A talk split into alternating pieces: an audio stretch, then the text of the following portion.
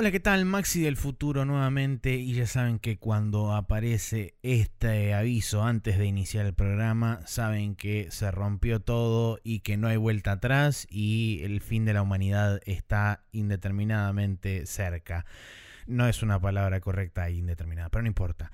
La cuestión es la siguiente, como saben, bueno, grabamos el capítulo 300, toda la pelota, todo muy divertido, agradecemos a los invitados, que ya seguramente para la gente que escucha otro, otros podcasts de habla hispana de videojuegos, ya saben cuál es la gente que está invitada.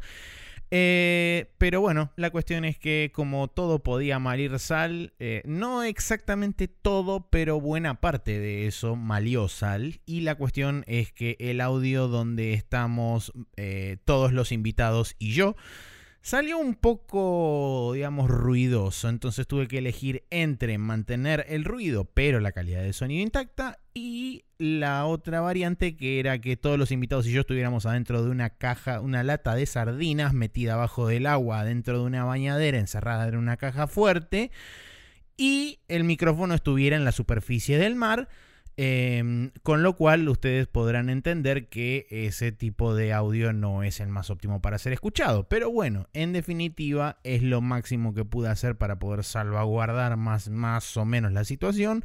Hay momentos donde la gente se escucha un poquito más bajo, hay momentos donde la gente se escucha un poquito más fuerte, porque bueno, micrófonos y demás. Esto es una lección para el futuro. No importa cuánto tiempo crean que tengan, siempre es correcto hacer pruebas de audio. Así que bien, dicho eso, espero que no les joda en demasía el audio este, de los invitados y mío. Y espero que puedan aún así disfrutar de este episodio número 300.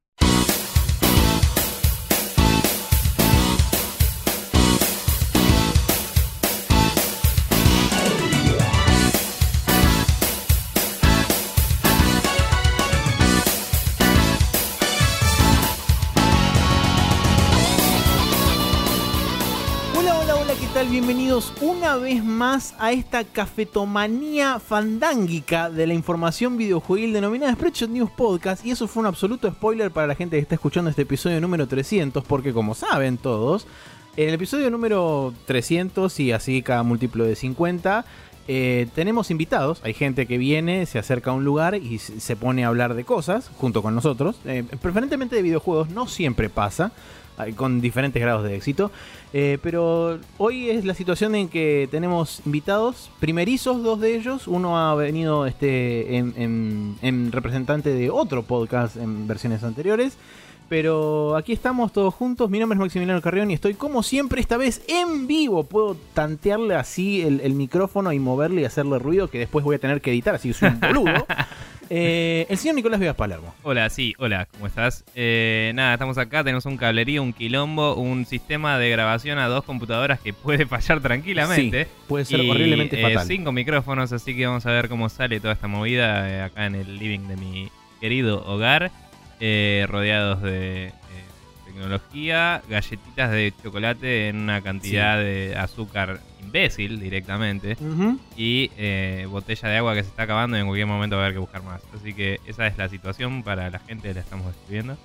Y estamos acá con los chicos de Café Fandango, como decía Maxi. Así que, no sé, preséntense en el orden que los voy, a, los voy a ir presentando a uno. Tenemos al señor que ya estuvo presente en nuestro podcast una vez anterior, el señor Seba Saga. ¿Cómo les va? Eh, dos veces anteriores. ¿Dos veces? Sí, creo que el 100 y el 200 creo que fue.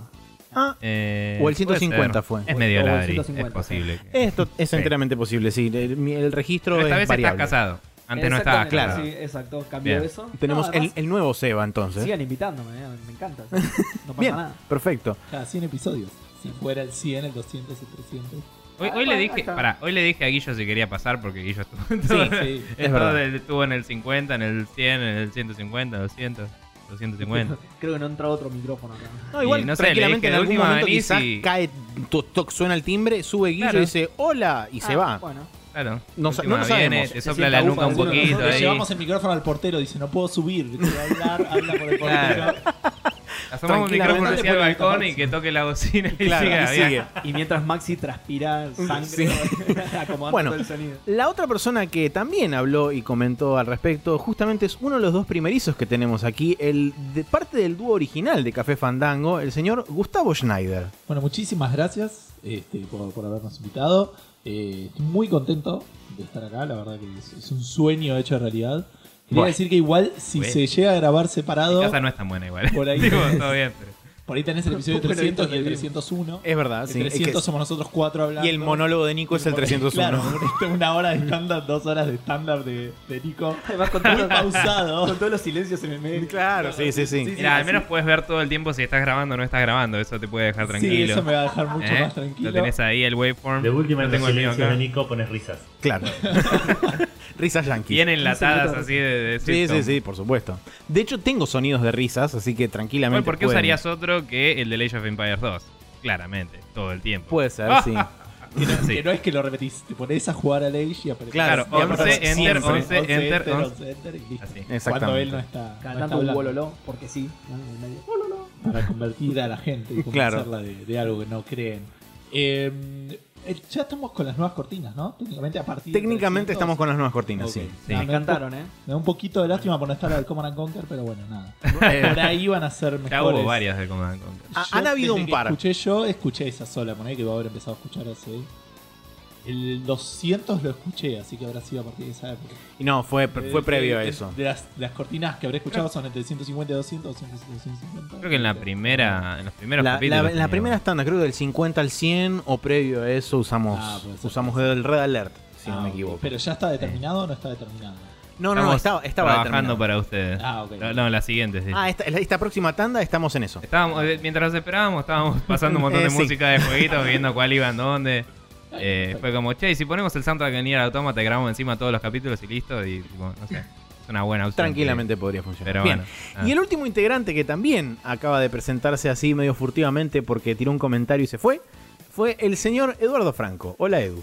Buenas, muchas gracias por, por la presentación, por la invitación. También muy contento de estar acá. No sé si es un sueño, no quiero, no minimizar mal. la experiencia, pero, Está bien, está bien, me parece más realista. Y... claro, pero no, Menos pero- chupamedias, honestamente. Puede ser, ¿eh? eso me, me, me, me quedaba. Pará, ninguno de ustedes soñó que estaba acá. Yo No, sí, ¿no pero después me di cuenta que no en la estaba casa de durmiendo y sí Nicolás? estaba acá. Eh, pero bueno, ah. Bueno, eh, aquí estamos. No hay comentarios porque esto lo estamos grabando de forma pseudoatemporaloide. Sí, Si estamos bien festejando el 5 de mayo, ¿no? La última sí, el- batalla para la liberación del continente americano, chicos, de todos los opresores europeos hijos de puta. Ah, mira, Eh, no sabía eso. Yo sí. sabía el 5 de mayo. Yo de- me enteré cuando estuve el 5 de mayo en Estados Unidos el año pasado y me dijeron, ¿ustedes no festejan 5 de mayo? Yo tipo, ¿qué?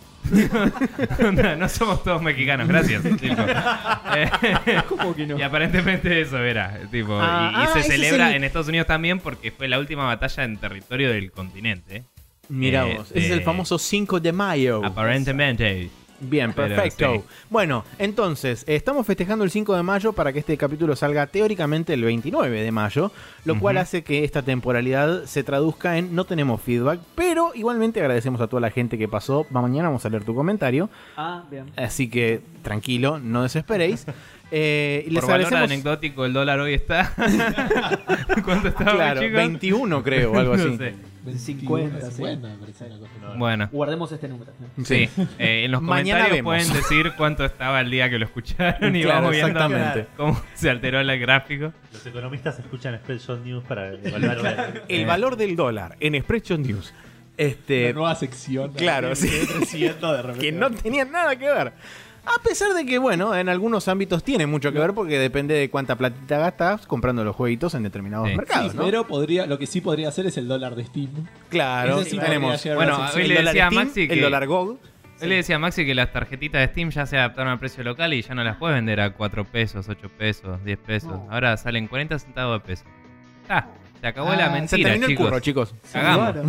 No. Hagamos, el ¿Vos curro se una, nos murió. Una foil a 80 Sí, pesos. 80 pesos.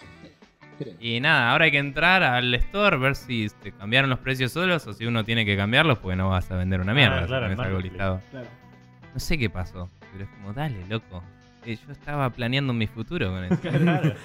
Señora, está pagando la universidad de mis hijos. Claro. Estaba planeando comprarme el próximo indie que no voy a jugar. No, pero tengo amigos que juegan al PUBG y con eso se compran los juegos, boludo. Claro, Venden sí. cajitas y se compran lo que venga con Sí, eso. algo que yo no sabía y que me lo hicieron saber todos los oyentes de Café Fandango prácticamente, claro, que me dijeron, "Bueno, vendé, la- vendé las cajas, Nabo. Sí, Bien. Sí, cuando me dijeron eso yo dije, yo ya trabajo para ganar plata, déjame jugar para jugar, por Claro. favor. Déjame disfrutar del único divertimento que tengo para sacarme la mierda del día a día. Pero bien, bueno, como les iba diciendo entonces, hoy no hay feedback. Igualmente les agradecemos a todos los que pasan, comentan, dejan comentarios y eh, también comparten el programa y demás, ya sea por Facebook, por Twitter o por otros este, lugares varios, que puede o no pasar, porque a veces sucede. Eh, y creo que no hay nada más para comentar, ¿no? Bueno, sí, las, los vías de contacto, si Sí, si quieren mandarnos mail lo pueden hacer a expressionnews.gmail.com También nos pueden escribir directamente en el podcast, en el, eh, en el post de Facebook, en facebook.com barra News. También estamos en Twitter, en Hacer arroba ruido. News. Eh, hacer ruido con las galletitas, nene, no rompa las pelotas. Después Maxi Eh, lo. No, no, es parte de la gracia. A Ror Rosístaro le encantan estas cosas, así que... Eh, y bueno, nada, y también eh, nada, Twitter, Facebook, Gmail, estamos ahí, ¿no? Sí, estamos Listo, bien. Perfecto. Eh, Bueno. Sin leer el documento es un poco más difícil, chicos, pero... Eh, sí, hace 295 que lo decimos, pero no importa. Eh, hace más, porque ya vamos 390, eh, 290 y pico audios en este momento, pero no Claro. importa. Sí, es verdad. Los spoilers cada Los spoilers también. Pero en los spoilers no lo decimos. No importa. 300, 305 creo que. 305, 306. Bueno, eh, ahora sí, entonces vamos a pasar a la propiamente dicha primera sección de este programa, que como siempre habla sobre los jueguitos que estuvimos jugando en este último tiempo arbitrariamente definido.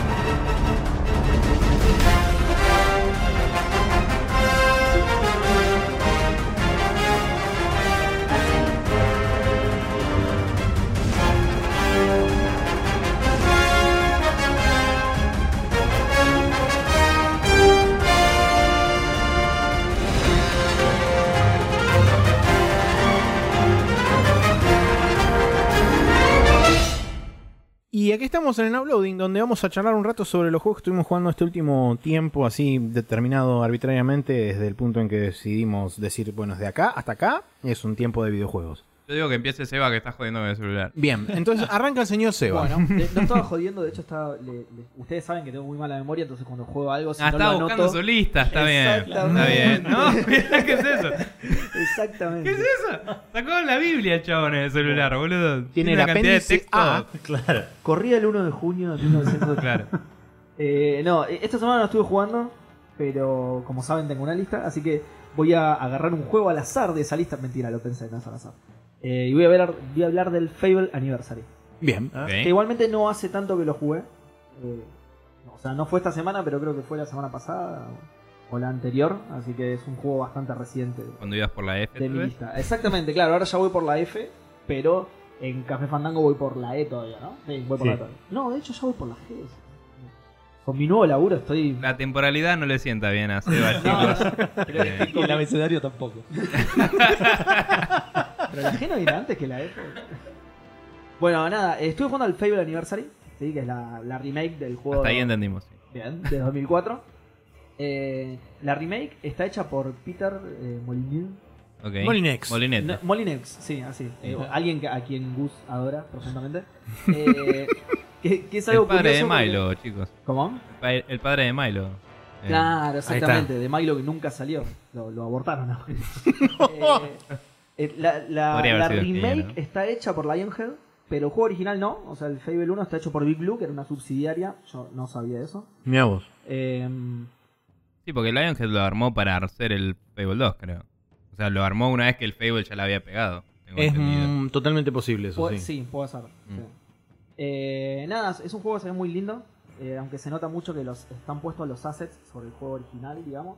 Ok, o sea, las animaciones son más duras. Exactamente, las Claro. animaciones son. Eh, hay, hay transiciones feas entre, anima- entre estados de animación, por ejemplo, y esas cosas que decís. Claro. Claro, no, no Digamos, le onda en ese caso. Se nota su edad a través de ese tipo de cosas. Exactamente. Aunque por otro lado se ve muy lindo. O sea, el laburo que le hicieron de remake está bastante. ¿Cómo? Las texturas, los modelos. Las texturas, los modelos se ve bastante lindo. Además, el, el- el mundo que crearon los chabones, que eso ya debía ser de original, es hermoso, Sí. precioso, los pueblos y todo eso queda muy lindo. Es muy Era bastante estilizado. Sí, O sea, Sí, era como que con tiene eso una se banca muy- más, sí. sí, sí, sí, sí, tal cual. Eh, y como es, yo estuve buscando con qué motor, con qué habían hecho todo esto de la remake y eso. Aparentemente el original está hecho en un motor propietario de ellos, pero para la remake importaron todo al Unreal Engine 3. Mirá vos. Lo cual es rarísimo porque el Ok. Fable 2 y el 3 están hechos también con el motor propietario de ellos y se ven mucho mejor que este, de hecho. Y son juegos Mm. anteriores a este. Este salió en 2014 y el 2 y el 3 son anteriores. Pero- Sí, pero es el remaster. Sí, pero lo que. No, no, ya sé, no lo digo por eso, por, por el tema de la fecha en la que salió. Me resulta curioso que no, lo ha- que no hayan importado todo al mismo motor más avanzado. Sí, a la Y nueva ver versión de su motor lo- propio. Exactamente, sino que lo sacaron, lo importaron a Probablemente ya no era compatible eh, la última versión del motor con la primera como para hacer una exportación fácil. Es lo único que se me ocurre porque encima se ven mucho mejor el 2 y el 3. O sea, si, si metían todo en ese motor se veía bastante mejor. Eh, pero Sí. bueno, nada, me causó curiosidad toda esa, esa movida rara que hicieron para que se termine viendo peor que juegos que salieron antes. Pero Mm. bueno, nada. Eh, nada, después en cuanto al juego, es, eh, es una aventura súper completa. Que también es parte del atractivo que siempre tuvo el, el Fable. O sea, el, el atractivo con el que lo lanzaron. Ya sabemos que igual Peter es medio Sí, sí. eh, humeante. El punto pero de venta era que te salían cuernitos cuando eras un forro. Entre otras Era cosas. claro. es que si te, te golpeaban y te caías, eh, tenías cicatrices, Sí. ese tipo de cosas. Tiene un también. montón de esas cosas. Bueno, está medio relacionado incluso con lo que vamos a hablar más O sea, antes, Y que el antes que el Demon spoiler. Souls, eh, lo de las cicatrices. Claro. Claro, sí, sí, sí. Zarpado. Sí. Eh, claro, bueno, ese era como uno de los atractivos que tenía un montón de estas cositas chiquititas súper detallistas. Sí. Eh, que de hecho las tiene, probablemente no tantas como haya anunciado Peter en su momento. No, pero, bueno, sí. pero tiene bastante de esto. Eh, no solo el personaje cambia según la alineación. A ver, el, el eje del juego es que todas las decisiones que vos tomen te acercan, eh, que vos tomes te acercan a ser o malo o bueno. ¿no? Cada decisión tiene una ponderación de malo o bueno. Y eso te va moviendo una barrita hacia uno de los dos lados. El Como el- compás moral. Como en la vida real. Exactamente. Es, es la como la Yo materialización tengo un tatuaje de acá que moral. si te fijas te Claro. dice No, alineación. otro día le es una le pegué a matriz igual, es y me de- salió un cuerno. Después le tiró unas monedas a unos pibes en la calle y nada. Me bajó un poco, claro. Claro. Bueno, justamente eh, cambia eso, te, te va cambiando la apariencia del personaje en Sí. función a cuán malo o cuán bueno como el Cotor seas. 2. No solo eso, también te van cambiando las armas y algunos ítems del juego que está bastante bueno, hasta ahí cumplió por lo menos. Perdón, Sí. vos que lo jugaste hace poquito, ¿tenía una justificación narrativa eso? Eh, eh, Creo que es de estilo nomás. No, sí, no, no, no. Narrativa Porque no. no- La o historia sea, va por otro lado que... Eras porque vos eras el único que tenía cuernos a veces. Y había gente mala en el mundo. Eh, sí, es verdad, no lo había pensado eso. Opa. sí. No sé si eras el Eh. único igual, no lo jugué tanto como para por ahí el enemigo final tiene cuatro. Pero sos el elegido o algo así que te, Claro, por, Sí, eso- por ahí eso tenés sí. una maldición. por ahí, por por ese ahí te lado sí. potencia tu. Claro. Claro, ahí está, por ese lado Tu sí. buenés o tu malés. No Claro. llegué, tu eso todavía me encanta. No llegué tan lejos como para saber eso específicamente, si tiene una justificación por el lado de la historia. Sí sos Mm. medio el elegido y eso, pero por ahora, nada, es eso. Es. Claro. Eh, Son los eh, mediclorians, chicos. Claro. la mejor justificación de la historia para la, la bondad y la maldad. Yo, perdón, lo jugué, lo terminé, no me acuerdo mucho, pero casi seguro que no. Que no hay una Ya a mí no me- no me justificación a Por nivel ahora no, historia claro. de, de por qué el personaje va cambiando la apariencia. Funciona sus Y viene Peter Molyneux y te dice: Los otros son non-playable, ¿entendés? Es distinto. Bueno, aún así, igualmente, justamente en función de cuán malo o bueno sos, cambian mucho las relaciones con los NPC. sí. ¿sí? Eh, también en función de las acciones que haces y no tanto de, de esa alineación. Por ejemplo, vos tenés, que de paso explico cómo es la mecánica, vos tenés todos los botones de acciones comunes, tipo saltar, pelear y eso son los Sí. botones. Y con el D-pad podés elegir eh, formas de expresión, digamos. Gestos. Eh, claro, gestos. eh, podés contar chistes, podés tratar de levantarte minitas o tipitos, si querés, podés levantar cualquiera de los dos. Eh, y por ejemplo, hay uno que es para tirarse pedos. Y si vos lo usás mucho, llega un momento en el que los otros personajes se alejan de vos porque sos un Eh, ahí, viene, ahí viene el que tiene el olor a mierda. Claro. Exactamente, En el el, trópico- del juego. En el, en el trópico, ser el pedorro era eh, un atributo negativo del general Perón. Para que lo sepan, decía flatulento. Bien, bien. Eh, bueno, nada. eh, no- como les contaba recién, no lo jugué tanto.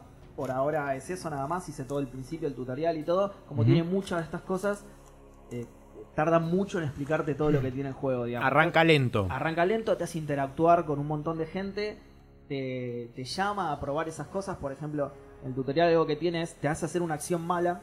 que vos, vos igual podés no hacerla. Tratás de hacer una acción mala y después te haces una buena para compensar. Para que cuando arranque el juego posta puedas arrancar de cero. Claro, realmente, neutro. Pero que hayas probado El cómo tu sistema- accionar modifica el Mm. juego. claro. Arrancabas como un chico, ¿no? ¿O era Claro. el otro? Eso es fantástico, ¿sí? Arrancás como un nene y vas creciendo y eso va desarrollando la historia O sea, ¿sos el nene de la tapa o más chico todavía? más chico. Ok.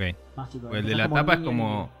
No sé tipo si es la adolescente. primera mitad del juego o qué, pero es como que por un rato sos ese, ¿no? Y Claro, después sos sí. el adulto, tipo Sí. Adult Link. Ponele. Eh, eh, es raro igual por el estilo artístico que tiene la tapa, no se llega a identificar bien si es adolescente o si ya es Sí, adulto. sí, es un. Vos el juego lo jugás ya como adulto joven, digamos. Ok. Y tenés, eh, tenés dos etapas antes de esa. Vos empezás como un nene, Ajá. te muestran más que nada los gestos y todo eso. No, perdón, al revés. Cuando sos un nene, te hacen hacer todas las misiones, te misiones de tutorial que son muy cortitas, te dice, bueno, Sí, pintame Eh, la tal- cerca, encerá, Sí, pulí. más o menos. Bueno, por, e- por eso es que arranca así medio lento. Eh, tiene todas estas misiones de, no sé, de tal persona del pueblo necesita leche, anda a comprarla, cuando se la traes te va a dar monedas, además te va, te va a dar una buena acción. Ahí no está muy bueno para, para mostrarte eso de bueno y malo, que es que eh, si vas por atrás de las casas del pueblo, el pueblo es como un, un pasillo, digamos, Sí. un, un camino central, y si te metes por atrás de las casas hay un chabón con una minita que te dice, uy, no le cuentes esto a mi mujer. Vos después te cruzás con la mujer y podés elegir contárselo o no a la mujer. ¿entendés? Y eso determina si es una Ahora, buena o mala ¿cuál es acción. la buena acción ahí? La buena Es una excelente pregunta. La buena acción es contarle a la mujer. Ahora, me molesta. Contarle- ¿Pero por qué? Porque ella es la que te. Ella es como Porque la ella es la que que quita la mide cuál quest, es lo bueno. entre comillas. Si vos cerrás la quest con el. Si vos le mentís a la mina, después vas y cerrás la quest con el chabón, que supongo que también es la buena acción.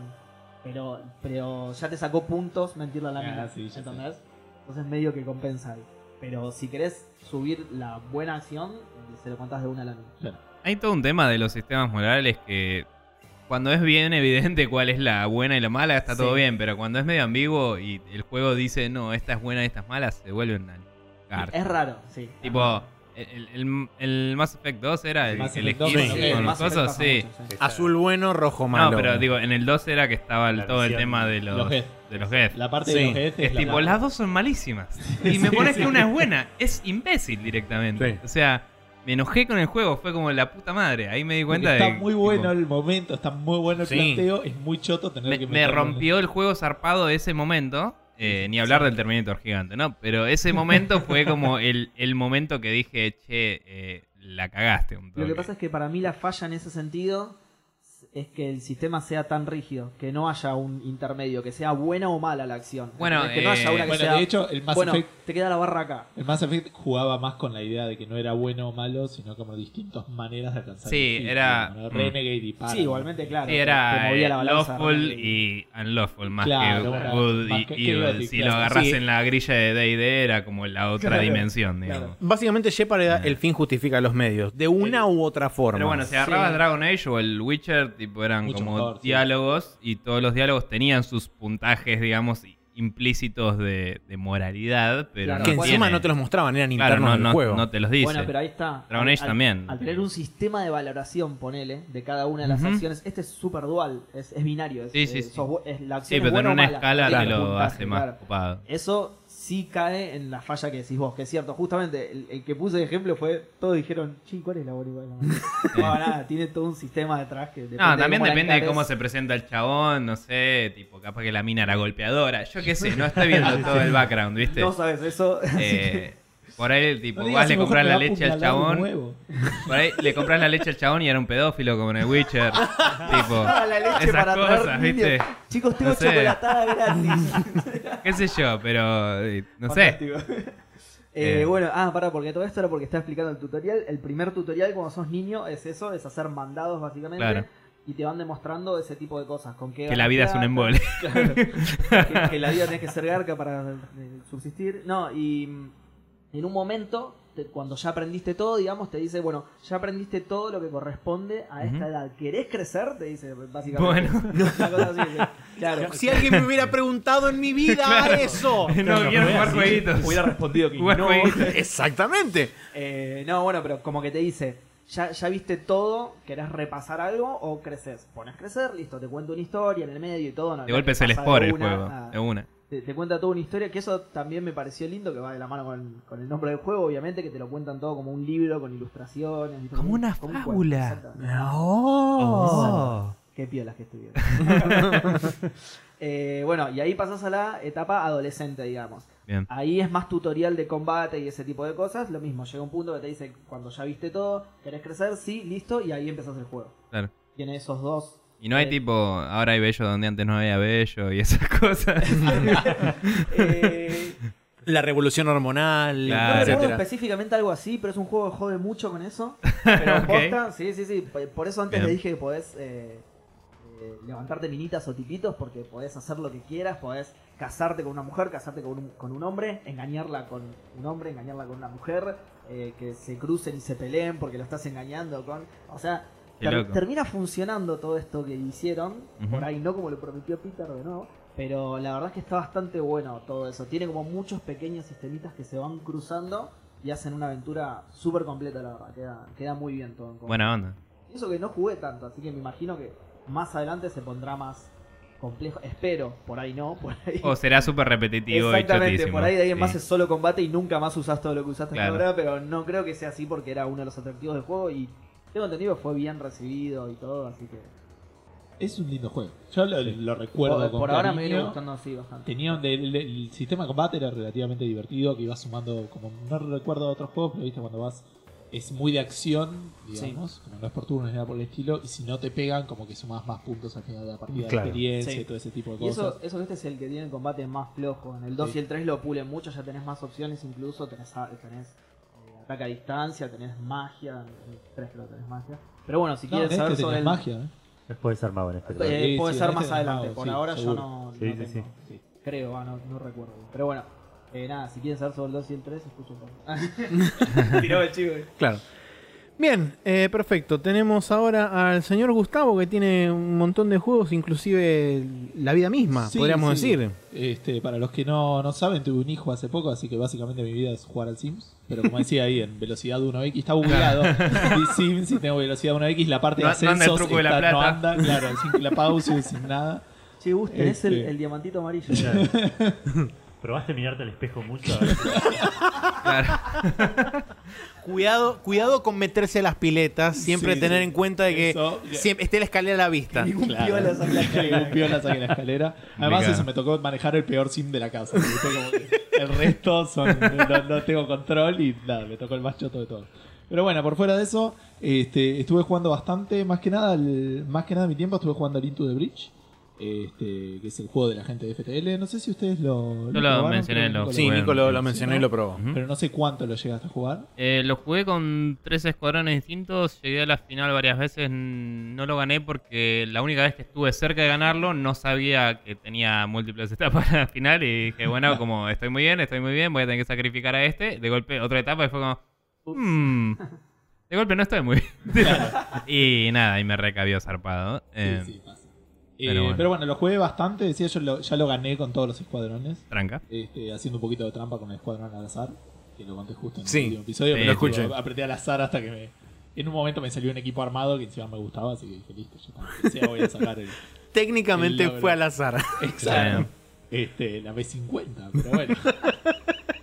Em, la verdad que es un juego bastante entretenido, que es muy atrapante. La principal ventaja en este momento para mí es que es por turnos y es por tiempo y que en cualquier Claro. momento Y puedo las misiones son cortas, puedes cortarla, pu- puedes decir termino la misión y me voy. Sí, igual tiene un toque de adicción. De Sí, decir, sí, sí. eh, termino una misión y ay, pero por lo que me cuesta. No, seguro. Pero digo, si te tenés que ir, en general podés dejarlo en un punto eh, natural de corte Claro. en vez de decir, uy, volvés y qué carajo estaba haciendo. Pero incluso dentro del combate mismo podés tipo, Sí, sí, salir sí. de un combate y como que toda la información la tenés en pantalla todo el tiempo. Sí, sí, sí, Es es como cierto. que incluso en la mitad de una pelea podés irte y volver y vas a tomar decisiones relativamente parecidas. Es muy satisfactorio en ese sentido, donde vos te armás un plan y lo ves hacer. Este, para los que no recuerdan lo que, lo que había comentado Nico, es un, básicamente es por turnos y tenés enemigos que son más que vos normalmente, y a veces incluso más poderosos, pero la gracia es que eh, ellos te determinan lo que van a hacer y lo van a hacer de cualquier manera. Entonces, si lo corres un casillero para la derecha, siguen atacando en la misma dirección este, sin importar que los hayan movido. Entonces puede ser que se peguen entre sí o que le peguen a la nada Sí. o todo ese tipo de cosas. Entonces es como muy, decía, satisfactorio porque es como que decís, bueno, y este lo empujo y le pega a este y después a este lo muevo y a este lo prendo fuego, entonces tiene vida, pero después se va a quemar y se va a morir y a este lo voy a parar ahí para que bloquee al próximo que salga. Entonces es, en ese sentido es una, una sensación muy linda de, de estrategia, digamos. Sí, además juega un poco con lo que es la mentalidad de ajedrez, el hecho de tener que pensar 4, 5, 6 movimientos más adelante, porque por ahí vos podés hacer que con los movimientos que vos le ocasionas a los enemigos produzcas una suerte de carambola que haga que en tres o cuatro movimientos después eso se transfiera en daño a, una- a un personaje del enemigo o que uno termine en el agua o lo que sea. Claro, uno lo empuja al otro, después el otro va a pegar, o este le va a pegar, entonces lo va a matar y el otro no va a estar. Sí, la verdad que eh, es este. Y, y es muy variado. Sí. Eh, los equipos están bien armados y al principio arrancás con uno que es muy básico. Y, y después ves los otros y decís, no, no se entiende, no hay chance. Esto no, no, no tiene chance de funcionar, pero después Voy a como apretar al azar hasta que me caigan. Claro, pero te vas a... No, para desbloquear el azar tenés que jugar bastante más. Ya, si llegaste a esa instancia, lo más probable es que, que ya hayas probado varios, digo. Pero como que pensás que no tenés chance y después le vas enganchando la mecánica que se juega realmente distinto según los equipos. Sí. los que- La mayoría de la gente se queda encantada con el segundo, tipo el que tira humo con el avión y con Ah, a mí ese me gustó. eso. Porque ese es como que te deja deshabilitar mucho a los enemigos. Entonces, para hacer counters es súper útil.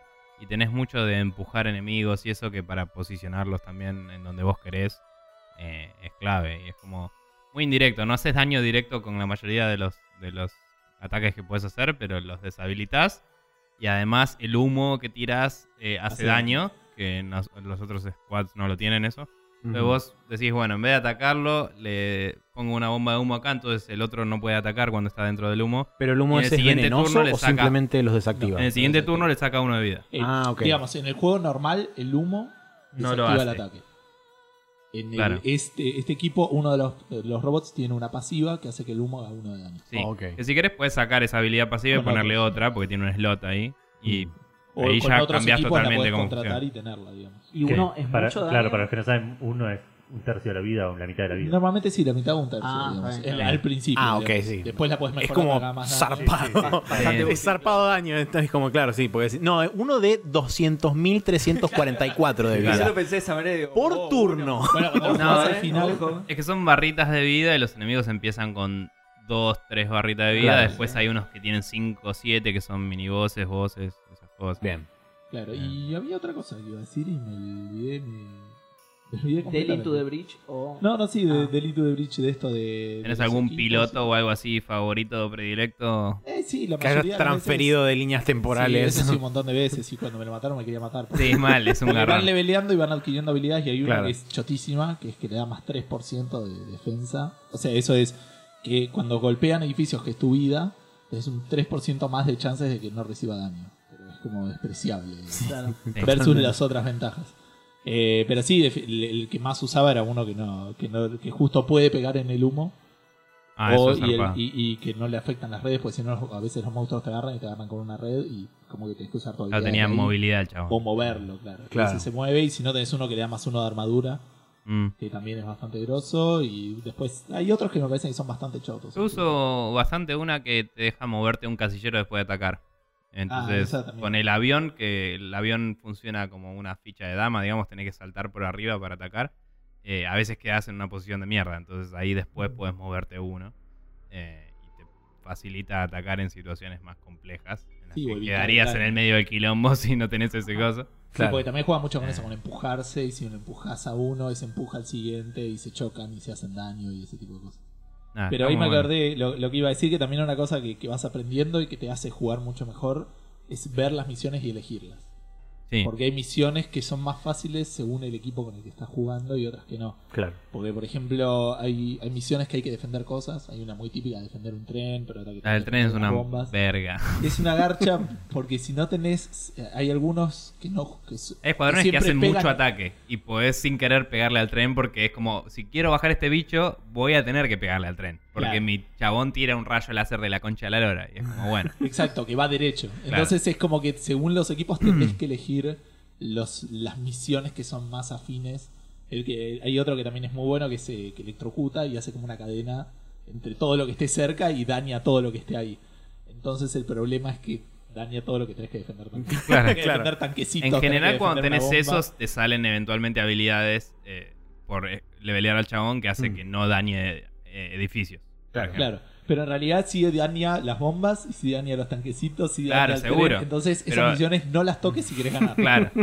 Tiene que ver un poco con eso. Y otra cosa que aprendes mucho es eh, darle mucha importancia a los, a los cores que te permiten darle más energía a los robots. Claro. Cuando llegás al final de una isla, lo idealmente no fallaste ninguna misión, eso te da una cosa más.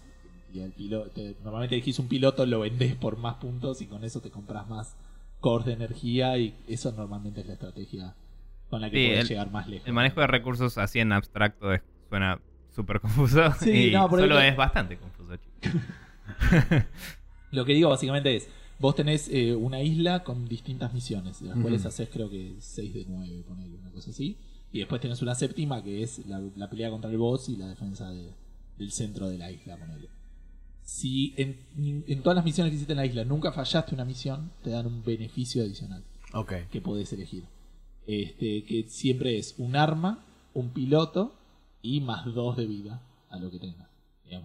La vida, si superas el máximo, es lo que decía, te empieza a sumar más probabilidad de evitar el daño en cualquier momento. Ah, ok. Eh, siempre es en los edificios, nunca es en los robots. Pero después, normalmente lo que te conviene hacer es elegir el piloto. ¿sí? Y después tenés la Ah, porque esas recompensas elegís entre las tres que te dan. Elegís entre Sí. las tres. Y después tenés los puntos de, de reputación que fuiste ganando a la isla y los vas gastando. Podés o sumar vida, o comprar armas, o comprar energía para los robots. Y podés vender lo que tenés. Entonces lo que haces es vender el piloto que acabas de elegir y este, con eso compras más energía. Tráfico de personas. boludo. Básicamente es eso. Pero es por bueno, el man, están invadiendo los aliens. ¿Qué querés? Hay que usar sí. todos los medios posibles. Es por el futuro de la humanidad. Todavía no probé el modo difícil, no sé si lo voy a hacer, pero la verdad que vengo más o menos enganchado y aunque ya lo terminé, como que a veces lo, lo agarro y pruebo a hacer los objetivos que me hice.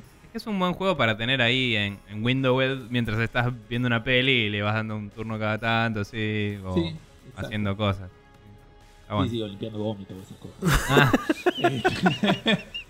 por ejemplo. Claro, la vida de, un sim es así. Sí, sí, la vida de un sim es así. Y lo otro que estuve también probando un poco, que Edu hace poquito estuvo jugando al, al Bioshock y me quedé con muchas ganas, eh, arranqué el Bioshock, el Minerva's Sí. que es el DLC Mm. del, del 2, que habla con un poco de la idea de, de- creo yo, de la inteligencia artificial o algo así, como que habla de un centro de cómputos que, que manejaba Rapture, que extrañamente no se menciona en ningún otro lado, pero bueno. Es porque no habías pagado por ello todavía. Exacto, claro. Como- No, pero creo que, la- creo que está desconectado del resto de la ciudad por algún motivo. Ah, ok. Este, que, Quizás porque es una inteligencia artificial que quería romper todo. No, no creo que vaya por ese lado, o por lo menos no pareciera ir por ahí. Quizás porque tenía miedo al quilombo legal de que no tenían los derechos del System Shock. Esa, que, esa es una gran posibilidad. Este, ya le- ponerle shock en el nombre fue bastante riesgo, digamos, si no querían jugársela mucho más. Em, pero O sí, simplemente porque como no lo habían nombrado nunca, dijeron, bueno, vamos que esté desconectado. sí, sí, va por ese lado. Probablemente necesitamos hacer un DLC este, y que tenga sentido que exista. Obviamente es una supercomputadora con el Adam metido adentro y por eso es mejor. Como todo en el Bioshock. Claro. Eh, pero básicamente aparentemente hay como dos creadores y ninguno de los dos tiene una idea clara de por qué funciona una computadora. Porque uno lo que aparentemente quería hacer era que la computadora replique a su esposa muerta. Y ese entiendo que es el bueno, porque es el que me da órdenes. Aunque viste el Bioshock. Pero bueno, Es y como, el- es como Gendo de Evangelion, ponele. claro, algo Bien. así. Y el otro eh, quiere usar la computadora para predecir el futuro y ganar plata. Básicamente. Para mí Ok. ese es el bueno. Como el O, el vivo de última, claro. Estoy buscando la analogía de ese. Pero Pero bueno, es como que eso, te quiere usar la, la supercomputadora para manejar las variables y saber qué es lo que va a pasar. Eh, y vos arrancás siendo un Big Daddy, como en el 2, cosa que me había súper olvidado. Este, y lo que tiene es eso, algo que ya había comentado por ahí en, en, en Café Fandango. Primero que no me acordaba cómo jugar al Bioshock, pensé que me acordaba y resulta que no. Este, y como es un DLC de un juego que existe, el juego no se molesta mucho en explicar Claro, cómo no, sí. jugarlo. O sea, entiende que Claro. venís de, de haber jugado al 2, cosa que no es el caso. Pero Debo haber jugado hace O sea, vos esto lo lanzás desde el menú aparte, no tenés que entrar al juego para ir Creo que al- sí, tenés que poner extras, Minerva's Den. Claro, no es que es en el, en el juego normal, es una habitación más a lo Fallout. Por eso no pasás por el lugar. tutorial. Entonces, no, es eh, empezás esta historia. No sos el mismo personaje del 2, sos Ah. otro Big Daddy. No digamos. sabías. Este, arranca una historia nueva, como una mini historia de Bioshock. Eh, entonces, nada, te va dando. Entiendo que sonar algunas armas son distintas, pero pueden ser las mismas, porque no me las acuerdo.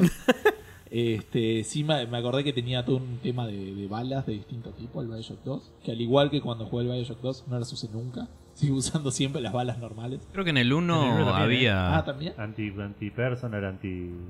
Pero así como que vas cambiando. Claro, la misma pistola tiene tres tipos de balas. Creo Ah, que bueno. tenía unas que, que como que le sacaba el Adam, ¿no? A los, a los otros. Claro. que les, les reducía sus habilidades y otras que les hacía más daño. Claro. Claro, y otra que digamos, perforaba, no me acuerdo, el- algo el así. maná. Sí. Claro, maná, vida y, y, anti- y arma. armadura. Claro, acá tenés de fuego, eléctrico y ese tipo de cosas. Claro, lo que extendieron. No las estoy usando nunca jamás y siempre uso la bala normal. Y me dice, pero tenés un montón de las otras. Sí, tengo un taladro en el brazo, la concha de tu madre. Si que utiliza nafta. Es re difícil cambiar balas cuando tenés un taladro por brazo. ¿Cómo hago? Explíqueme. Sí, que eso siempre fue raro del Bioshock 2. Eras como demasiado ágil versus Sí. lo que veías en los otros personajes. Me imagino además medio de pelea. Esperen, esperen, esperen.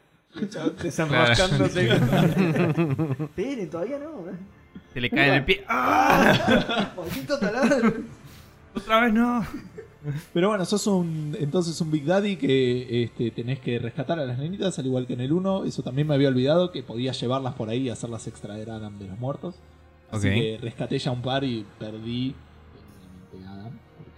no hice esa parte. Ah, no hiciste la parte de recolección. Exacto, fui, las llevé y las entregué, digamos, y las curé, digamos. Como que te da Adam, pero te da menos, obviamente.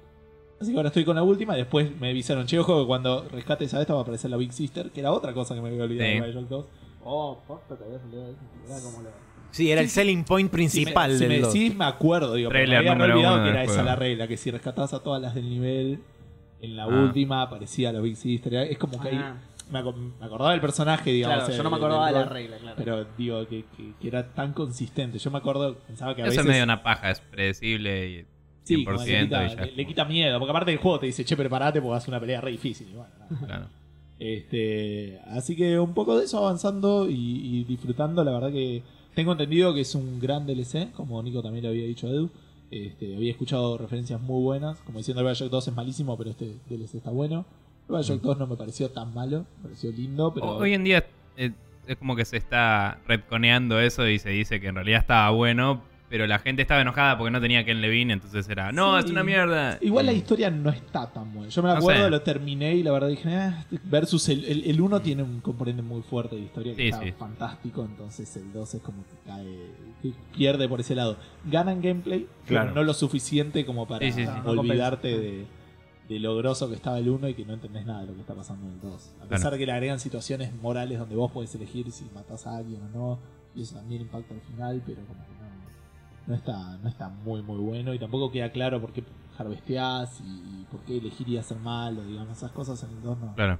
no están tan claras. Pero bueno, el, el DLC este tiene mejores reviews y, y por ahora lo vengo pasando bien, solo que son más raras las oportunidades para poder. ¿Sabes cuánto dura? Más o menos. No, desconozco ahora lo voy a buscar, de hecho. Pero no creo que sean más de 6, 7 horas.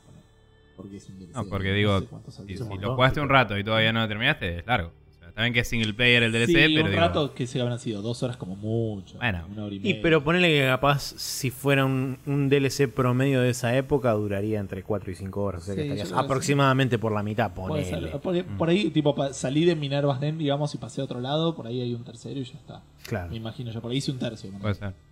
Juego. O por ahí hice la mitad. Eso también es la otra alternativa. Que se hace otro lugar, este nuevo, y ahí se termina el juego. Es posible. Eh, la verdad desconozco.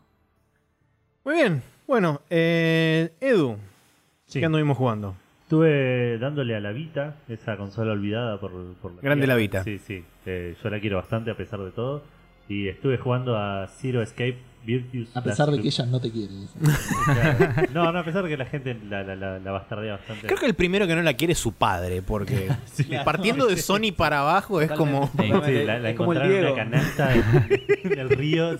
claro, tal cual. Tal cual. Eh, pero estoy jugando Zero Escape Virtues Last Reward, que es eh, una novela visual, la segunda en una trilogía. Creo que ahora salieron todas juntas como de Nonary Games.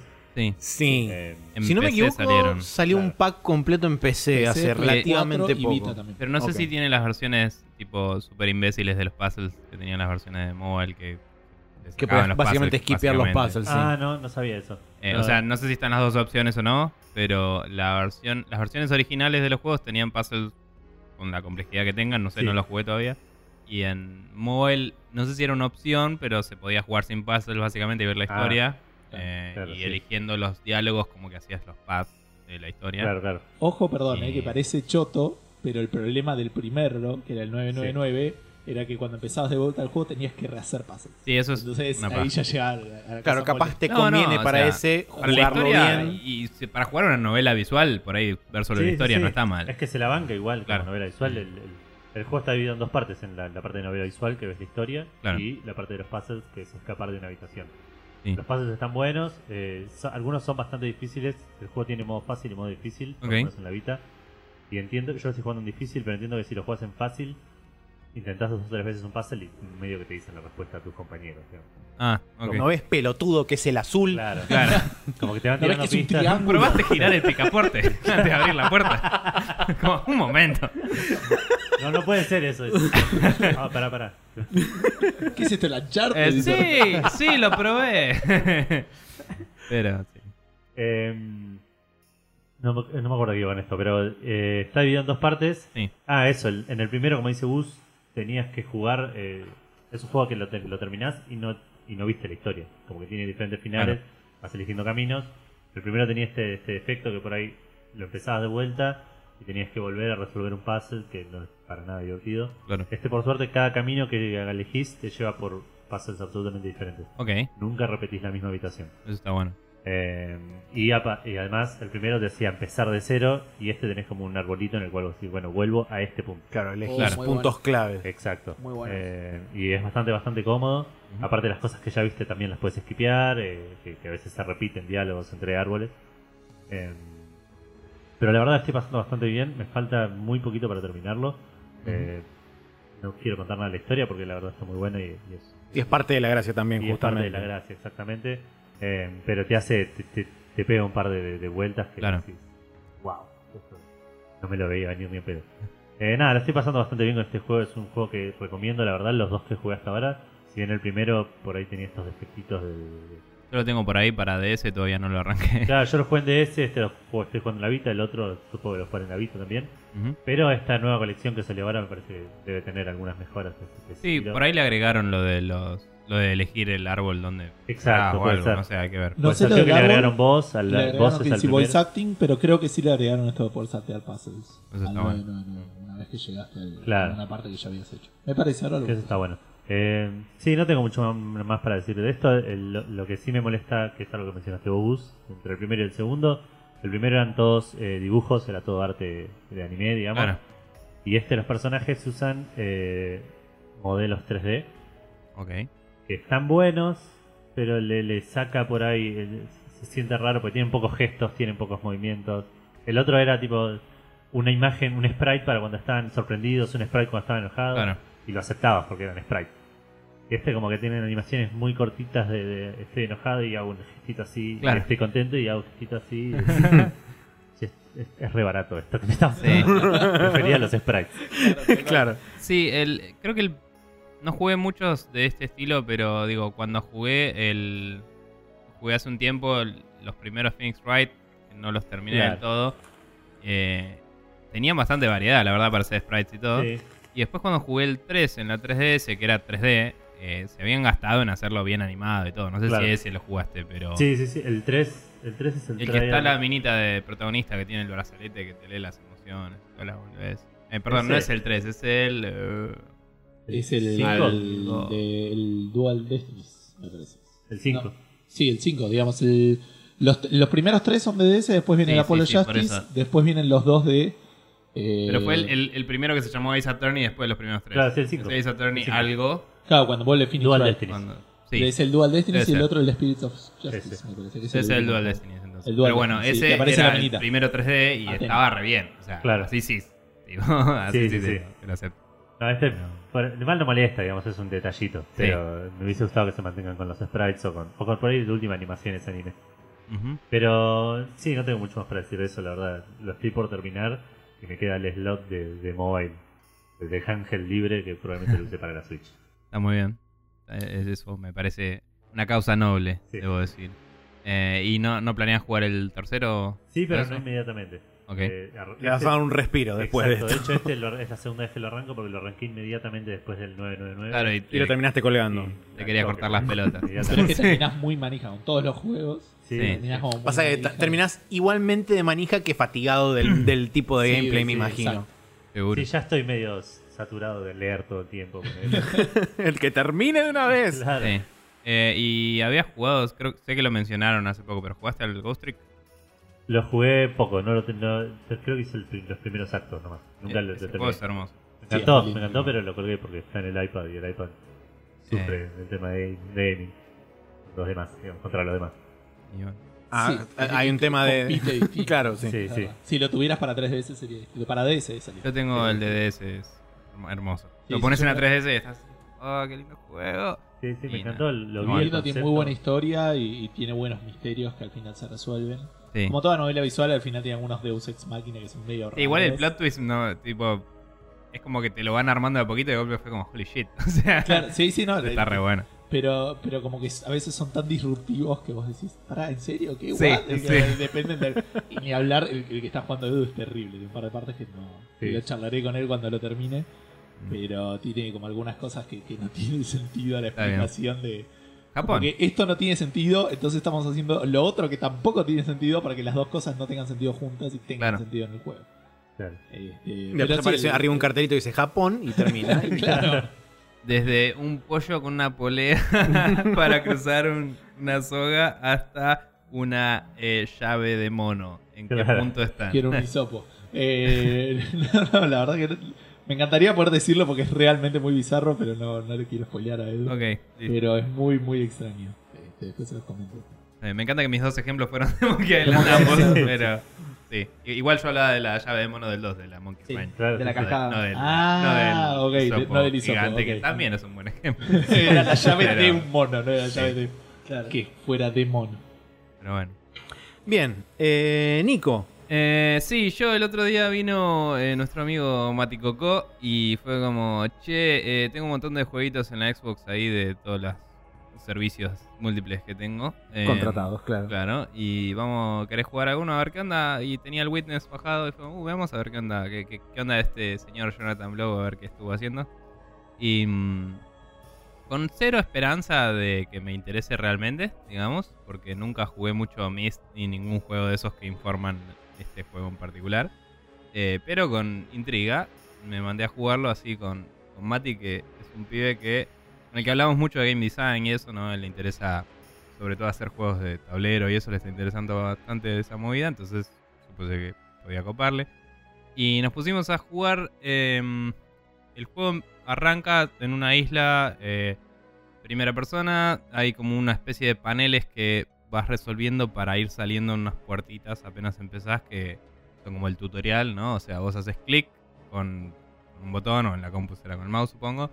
Y con tu cursor moves y vas trazando líneas que te llevan a resolver como mini laberintos en estos paneles eh, que están empotrados en paredes, puertas y en distintos lugares del mundo.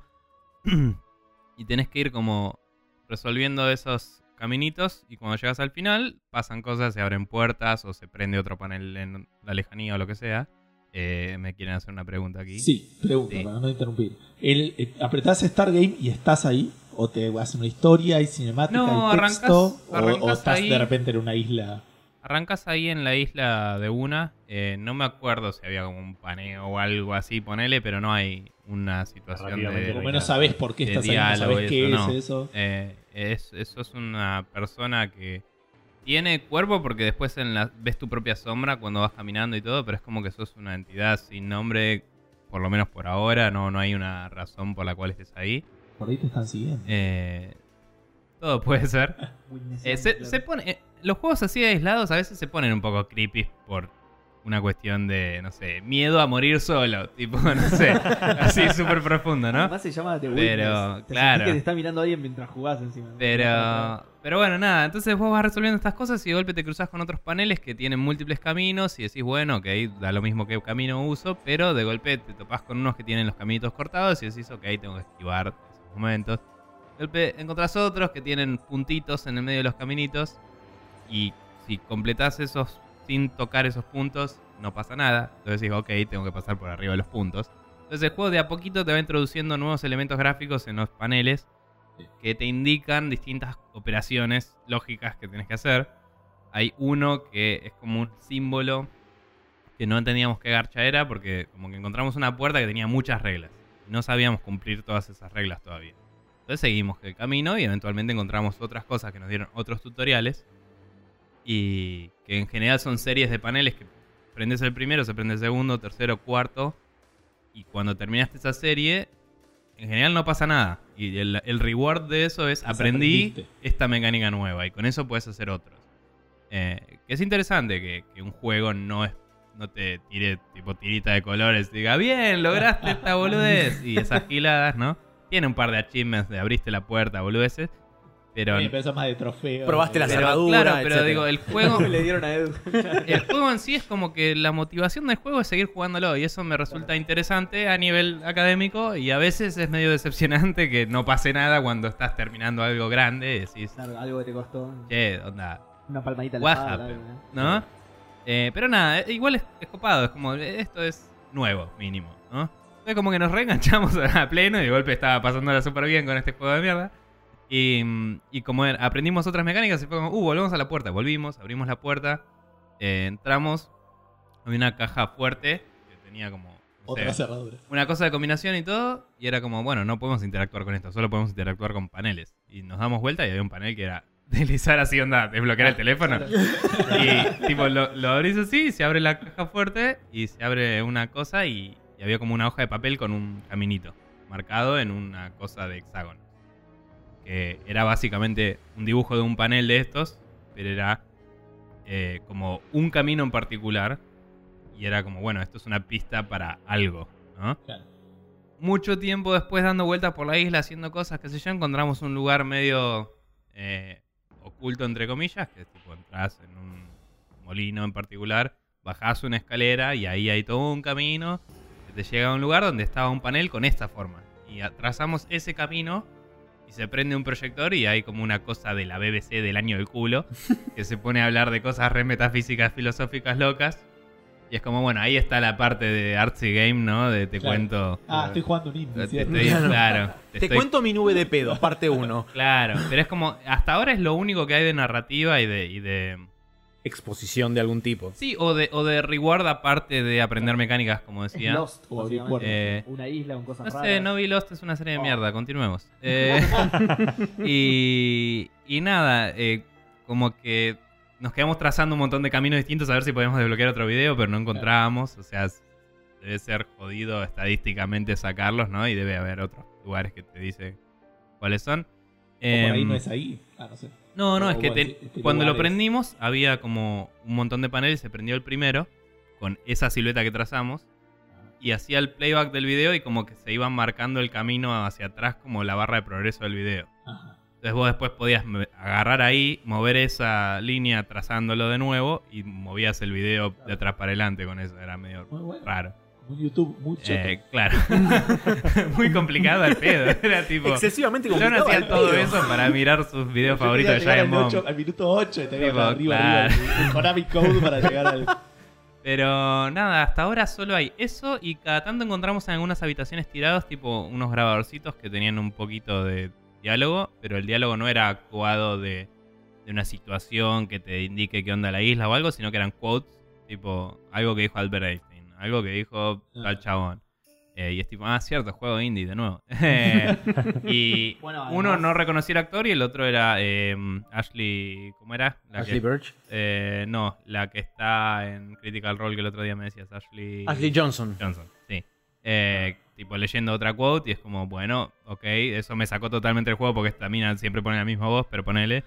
Y, mm, Ellie de, de Last of Us. Claro. Ah, Claro. La Y- misera de Avenger. Exactamente. Sí, también. Pero bueno, nada, entonces como que el mundo en sí, lo que sí tiene loco, el- el- la isla de Witness, es como que el sol no se mueve, no hay ciclo día-noche y eso, que no necesariamente es loco, pero digo, se nota que no se mueve porque hay toda una parte que los puzzles están afectados por sombras y luces. Ah. Y como que ves sombras de los árboles cruzarse encima de los paneles y donde las sombras se cruzan no puedes pasar. O sea, si pasás, falla. Entonces tenés que esquivar la sombra. Después hay otra parte que tiene como mucha sombra y un espacio negativo y tenés que pasar por ahí. Y como armar todas unas cosas locas y de golpe tenés sombras que están medio corridas. Entonces tenés que mover la cámara para ver cómo se proyecta la sombra sobre el espacio y pensar, bueno, entonces tengo que ir un bloque para la izquierda, dos para arriba, uno para allá. Y como anotar, viste, y volver y hacerlo. Y se vuelve bastante complejo y loco. Hay como partes que hay como distintas maderas y cosas que se cruzan en la sombra y tenés que volver bastante para atrás para verlo y después volver. ¿Esto lo jugaste solo una noche? Eh, estuvimos acá unas horas con, con mi amigo Mati, tipo, habremos jugado dos horas y pico, tres. Y jugamos, o sea, avanzamos bastante, la verdad, para el- las horas que le dimos. Pero creo que son como 400 y pico puzzles, había escuchado una vez y habremos hecho, no sé, muchísimo, 30. Eh, no, Sí, sé igual, si cuentan, digamos- no sé si cuentan los que te entrenan también. Terminar el juego creo que involucra algo así como 150 o 200 pasos, o sea, casi la mitad, un Obvio, poco menos. Ah. Pero, Pero bueno. después, digamos, tenés cosas optativas Bueno, y cosas cuando extra completás secretas. una sección entera se prende como una especie de láser loco que apunta a una torre en la loma del culo, que debe ser como el final, ¿no? Y prendimos dos de esos y estábamos empezando el tercero y, y medio como que uno estaba medio jodido y fue como, bueno, cortamos acá. Pero inclusive vimos como cosas medio secretas, ¿viste? Como es interesante explorar la isla y todo. Y bueno, y a lo que iba también con esto de que eh, no hay paso del tiempo, ¿no? Del- De, la luz y eso. Además parece como que todo estuviera congelado en general, porque encontrás como estatuas que las ves y son estatuas y listo, pero después hay estatuas como de palomas y hay estatuas de un chabón que está así. Y cuando ves las sombras del chabón proyectada en el piso, hay como una disposición de piedras que parece que está haciendo malabares la sombra del chabón. Entonces es como todo Muy muy bueno. como que el, lo que sea que pasó en esa isla, tipo, esas, son, esas estatuas parecen ser personas congeladas en el tiempo de alguna forma y como que vos estás afuera de eso. Y mm, destrabamos un barquito que parece ser un fast travel loco, que te muestra como un mapa y ahí puedes trazar la línea hacia los distintos lugares del mapa y teoría ese barquito te acerca. Em, no lo usamos porque estábamos explorando esa área, pero resolviendo un puzzle como que salió el, el bote de abajo del agua y estaba ahí. Y habíamos antes, anteriormente, en otra parte, abierto un muelle que iba a la nada y no entendíamos para qué era. Y era Claro, para eso. bloqueaste la. Claro. Entonces, eh, como que pasa eso, ¿viste? Haces algo, no sabes qué mierda hiciste y un rato después te das cuenta de, ah, hice tal cosa. Y es como, es interesante esto mismo que decía de el juego no te dice una mierda, el reward es el descubrimiento. Y- y De por sí. Tiene, digo, tiene todos los ingredientes Jonathan Blow. Todos. Sí. El, el tiempo, Einstein. eh, Sí, debo decir que a mí el Braid no me interesó mucho y no lo jugué casi nada en su momento. El Braid algo que tenía, que Ujú. parecido a esto que estás nombrando, es que una vez que vos terminabas el juego, tenías como todo otro juego oculto. así que- Sí, sí, sí, había un montón de cosas ocultas. Y tenía todo. como un final súper eh, oculto que había que hacer cosas. Que tenías que hacer un montón de niveles. Sí, la Sí. parte de la, de la constelación, que tenías que ir completando la constelación de dos estrellas. horas en no sé qué nivel, esas Exactamente. Que también iba a. indie de no tenías que Era el, primero, ponele. Por eso, tío, tiene todo. Es la, la receta de Jonathan Blow. Igual te digo, una vez que me enganché, genial, pero al principio lo único que podía pensar es quiero jugar al Talos Principle, todo el tiempo. Era como, no puedo estar en una isla abandonada sin que me hable una voz increíble con, como, my son, move onto the whatever, tipo. Como el Talos Principle es hermoso. Y este juego también, pero eh, te sentís mucho más solo y aislado y te digo, jugarlo con un amigo y discutir cada puzzle y todo, para mí garpa mucho más que jugarlo solo, creo que me hubieran volado al toque y lo hubiera dejado. Que es una experiencia que mínimo es para compartir, no sé, en un foro y decir, che, estuve probando esto, no sé, y, y discutir con la gente me parece.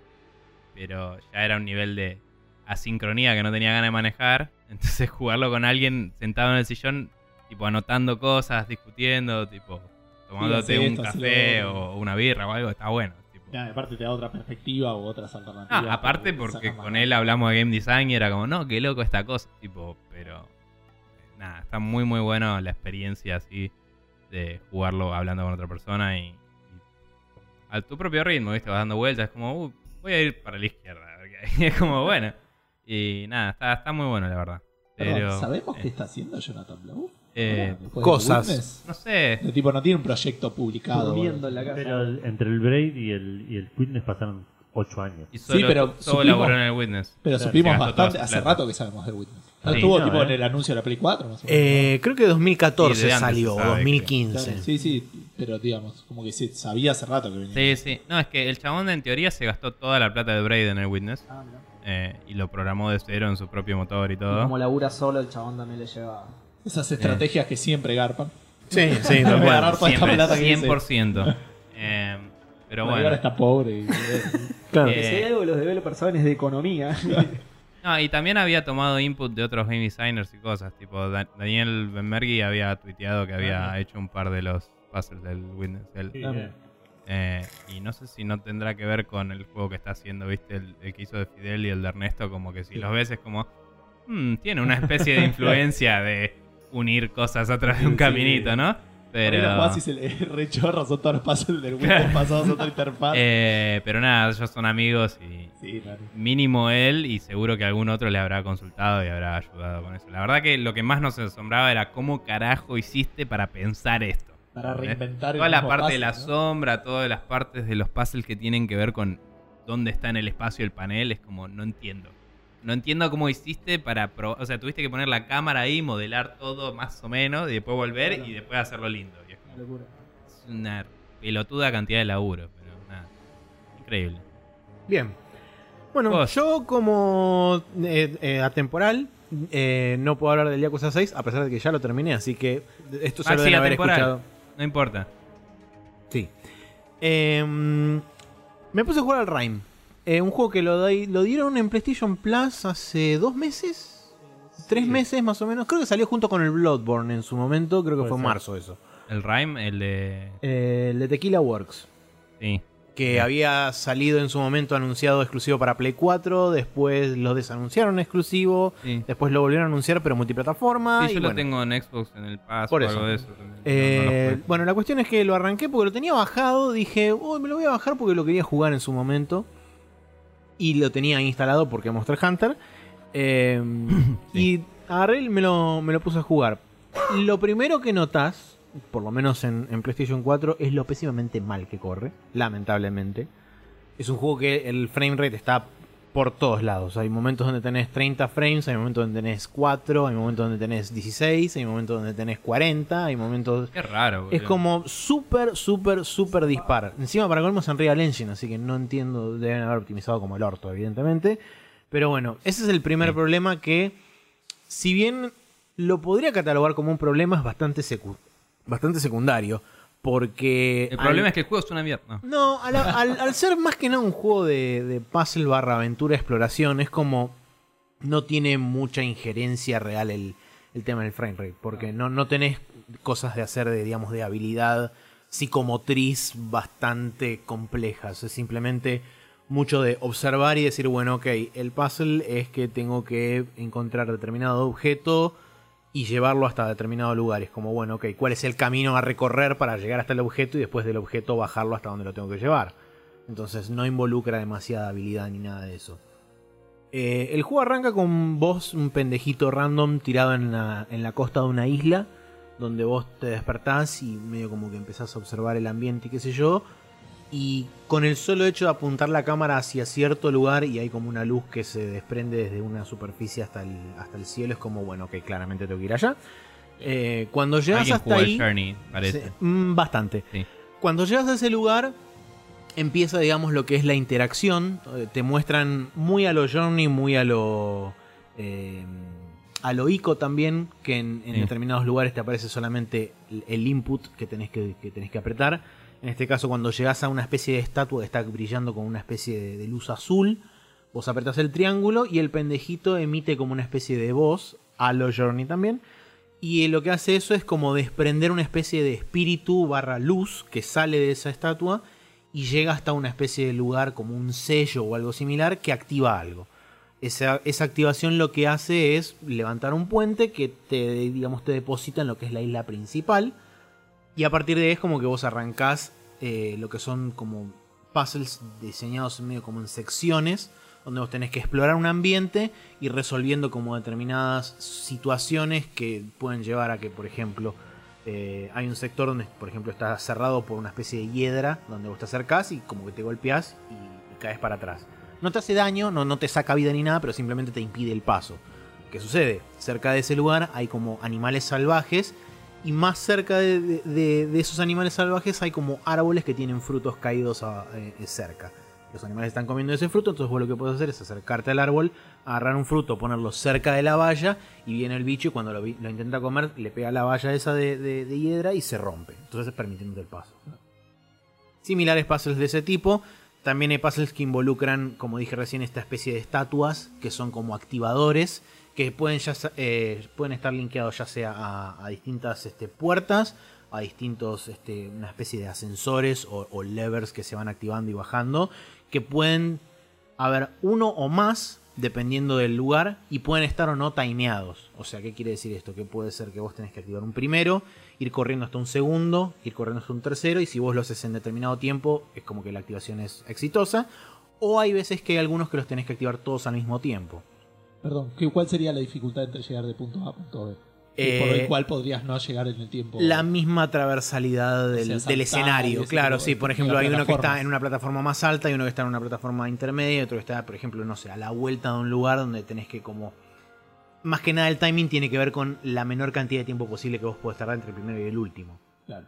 O si no, por ejemplo, hay algunos donde vos los tenés separados por determinada cantidad de espacio, que eso es donde involucran una mecánica nueva, que al principio cuando vos llegás es como, bueno, ok, lo activas el primero y eh, ves que la luz viaja hasta un lugar, se prende algo, empieza a caer como una catarata de agua y se apaga.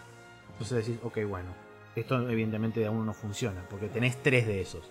Entonces, de, de alguna forma tengo que poder activar todos a la vez. Claro. Decís, bueno, ahora no puedo resolver esto. Te vas, empezás a recorrer otro lugar, encontrás como una especie de, de medio que sendero medio oculto, haces toda una serie de puzzles y qué sé yo, llegás hasta una, una especie de torre donde encontrás una bola azul mucho más grande y vos cuando utilizas ese eco del personaje, esa bola azul replica tu eco de forma amplificada que hace que esa onda le pega a las tres estatuas a la vez, lo cual activa este lugar y lo, lo transforma. Entonces como básicamente se vuelve una especie de una especie de resolución de puzzles de diferentes formas que tienen más que nada que ver conexiones de, del tema de la voz o de posicionamiento, por ejemplo, más adelante de luces. No manejas luces y sombras que dependiendo de dónde pongas la luz o la sombra es como que vas tapando diferentes cosas y eso activa o desactiva diferentes. Esto, no hay, no hay peligros, no hay. Hasta ahora me topé una única zona de peligro que encima es como una, un área especie de tipo arena que involucra a un enemigo, pero que a la vez vos tenés que ir resolviendo puzzles en el medio para poder destruir a ese enemigo. Similar a cómo funciona el área de las profundidades en el Journey, donde vos Sí. tenés los bichos que van volando y si te detectan con la luz se te tiran encima, pero vos podés ir escondiéndote. Sí, Eso pero con puzzles en el medio. Que los puzzles hacen a la vez de especie de resolución del problema. Como el primer boss del Quake, chicos, igualito. Que tenés que apretar botones y hay un demonio gigante que te va pegando si Ah, te es ve. verdad, sí. ¿Viste? Es la mejor analogía de tu vida. Qué memoria. Sí, no me acordaba de eso. Me acordé después de que lo dijo. No me acuerdo de nada más del Quake. Pero ese momento. Bueno, Es y el una vez único que le momento. exploté a un chabón. Una vez que exploté exploté a un chabón que nunca supe si estaba scripteado, pero de golpe tipo estaba prendiendo unas luces de una parte que vas bajando una escalera. Y de golpe prende una luz y estaba la cabeza del chabón ahí, me cagué todo zarpado. estaba justo arriba de la luz, pero bueno. Ah, Eh, es- bueno, la cuestión es que en ese lugar es como que tenés que. Y de hecho, es, es lo primero que se te viene a la mente es el journey, porque cuando vos llegás a ese lugar. eh, ah, antes que eso, vos te encontrás con una especie de mascotita que es un zorro. Y el zorro es medio como una especie de guía que te va llevando por el camino real o el camino, digamos, este, de la narrativa, si querés. Hay como lugares, senderos medio ocultos y qué sé yo, que puedes desviarte. Y la recompensa que tenés en esos lugares es encontrar diferentes piezas de medallones o, o diferentes tipos de estatuillas o cosas así.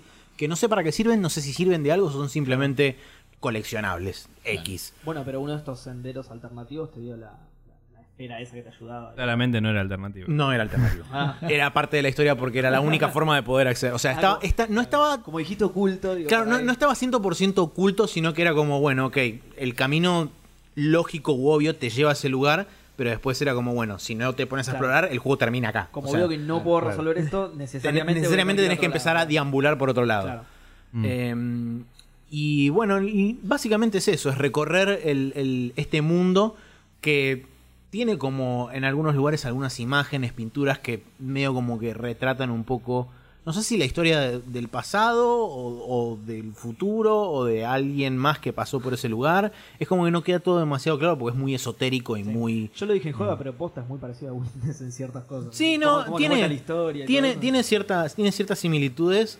La diferencia está por ahí en que no se basa en Salió una antes. única... Una- Además, eh, no, no tiene una única mecánica como es el Claro. hecho de este tipo de puzzle, Sí. digamos, reformulado de infinitas formas, sino que este tiene como dos o tres estilos que son por ahí más clasicones. Por ahí se parece más al Mist, de hecho. Sí, Claro, claro. sí. Pero sí.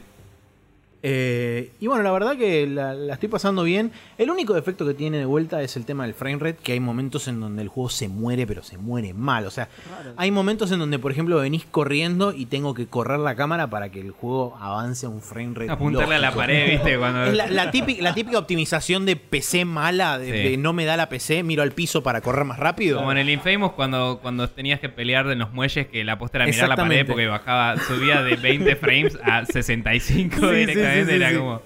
Encima no, no parece La un única. juego particularmente exigente. No, no parece, digo, por ahí sí lo es. pero- Creo No, que es, un verdad que tema, no, no es parece. un tema de estética. O sea, un tema de la estética que eligieron y hay como muchas cosas que suceden. Por sus shaders son una mierda.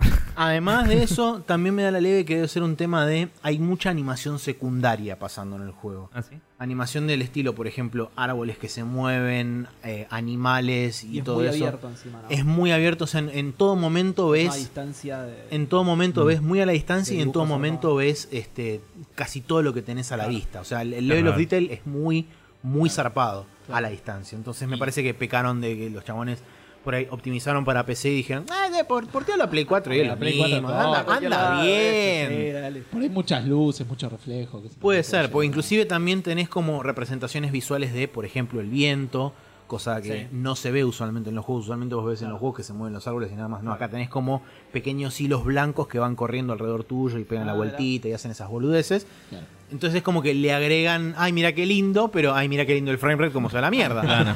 Este, Ah, pero- mirá qué lindo a 18 frames por segundo. claro, exactamente. Mira qué lindo Ahí PowerPoint. está, está hecho, Seguro está lo- hecho a propósito para que lo aprecies, ¿entendés? Para que- Seguro lo programaron todo con, con los blueprints de Unreal y no con C++. Es totalmente posible. Las herramientas de, de programación gráfica que tiene Unreal son increíblemente más lentas que programar. Claro. pero bueno, hay que ver qué background tienen los chabones. Pero bueno, e- eso es esencialmente Rime. Eh, no, la verdad que no sé cuánto dura el juego. Yo calculo que debe durar unas 5 o 6 horas más o menos. Tiene pinta de que debo andar más o menos por la mitad o un poquito más. ¿Tienes alguna indicación de progreso o decís por la historia que No, yo principalmente lo considero por la estructura que tiene el juego. Es como que vos arrancás en la parte exterior de la isla, vas avanzando hacia el centro, hacia una especie de torre gigante. Claro, estás cerca ya. No, ya estoy adentro de la torre. Ah, el tema es que la torre aparentemente tiene varios niveles. Sí. Claro. Yo Cinco estaría- o 6 horas, eh. ¿Eh? 5 o 6 horas, dice. Ah, ok, bueno, cinco horas y entonces. media y 6 horas y media. Entonces debo estar cerca al final, Claro. porque ya estoy como si te dijera en el- la tercera vez que subo una especie de escalera caracol hacia una sección superior de la torre. Claro. Eh, En el tercer piso estás, digamos. ponele que estoy en el tercer piso, no sé de cuántos, capaz que de cuatro. Entonces, hace medio Gortelli para un juego así de puzzle. sí, igualmente la verdad es que no lo sentís corto. No lo sentís corto en el mal sentido. Digo, o sea, estás entretenido y los puzzles son realmente O sea, interesantes. es un juego chico, no es un juego corto. Claro, exactamente. ¿Cuánto sale full price? ¿20 dólares? Creo que está a 20 dólares. La verdad que no te sabría decir, pero. Igual me llamó la atención porque creo que tiene versiones en caja este juego. Entonces yo pensé que duraba más por una cuestión de normalmente no pasa eso con un juego sé. corto. Un saludo a The Order, ¿no? Pero... Sí. Bueno, un juego corto que no tenga los gráficos más realistas de tu vida, ¿no? Pero. Claro. Eh, lo que sí se me ocurre Oh, que mirá por este ahí. rifle, qué bueno que está. Se girando con el control, la, juego, claro. ¡Mira este Sackboy! mirando la textura. Te distraes con eso. La mitad del juego era tiempo. eso, te digo. Sí. eh. A mí me duró el doble de order porque estaba mirando el rifle, Claro, por eso, ¿ves? Mirar objetos de game. Este. Eh, 30 dólares en Steam. Ahí lo, Bueno. lo, lo busqué, justo lo tenía. Un poco fuerte. Un poco fuerte. Sí. 30 dólares. Sí, es tipo. Pero los dólares de Steam o los dólares de verdad. ¿Es el dólar Steam? 30 dólares de Steam que dicen, Chequeame no, el dólar Steam. 210 pesos. Claro, no. bueno, no en GOG debe estar más barato. No, estoy buscando el precio localizado, sino Ah, el precio estadounidense. Ah, claro. El precio de lo que hizo son menos 60 pesos. Te regalan plata. Te la acreditan en la wallet. el mejor cambio. No, pero en. GOG, en GOG debe estar más barato, seguro. Puede ser, sí. Sí, seguramente en GOG debe estar 20 dólares o, o- o menos inclusive. Porque aguante GOG, ¿no? Sí, Sí, obviamente. señor. Eh, pero no me acuerdo qué otra cosa iba a decir. eh, así que ya fue. No sé qué era, pero era algo con tu vieja. Bien. Eh, continuamos con el calendario, dado que tenemos. Terminamos de hablar. Terminamos de jueguitos. hablar, así que vamos a proceder a leer el calendario que tenemos el martes 29, el día que hipotéticamente sale este programa. Tenemos el Harvest Moon Light of Hope para Nintendo Switch y PlayStation 4. El Street Fighter 30 Anniversary Collection para Windows, Switch, PlayStation 4 y Xbox One. El Yoku's Island Express para Windows, Switch, PlayStation 4 y Xbox One. Y el jueves 31 tenemos el Yesterday Origins para Nintendo Switch, que andás a ver de qué Es una es. aventura gráfica. La Bien. aventura 3D. del péndulo, ¿no es? Eh, no conozco el developer, solo, solo tengo de vista el juego, nunca lo jugué. Sí, Pero que dicen que es buena, creo que a. Marce de Orosa le gusta. Sí. Yo creo jugué a los Runaway, que creo que son de los mismos. Sí, Sí, sí, es de los El estilo gráfico todo era el Claro. mismo. O sea, creo que es el mismo director de arte. Bien. Bueno, eh, así damos por cerrada esta primera sección y nos vamos a ir a la sección que usualmente ocurre en los capítulos así redondos, que es el Knights of the Round, esta vez el volumen 5, ahora en forma de fichas.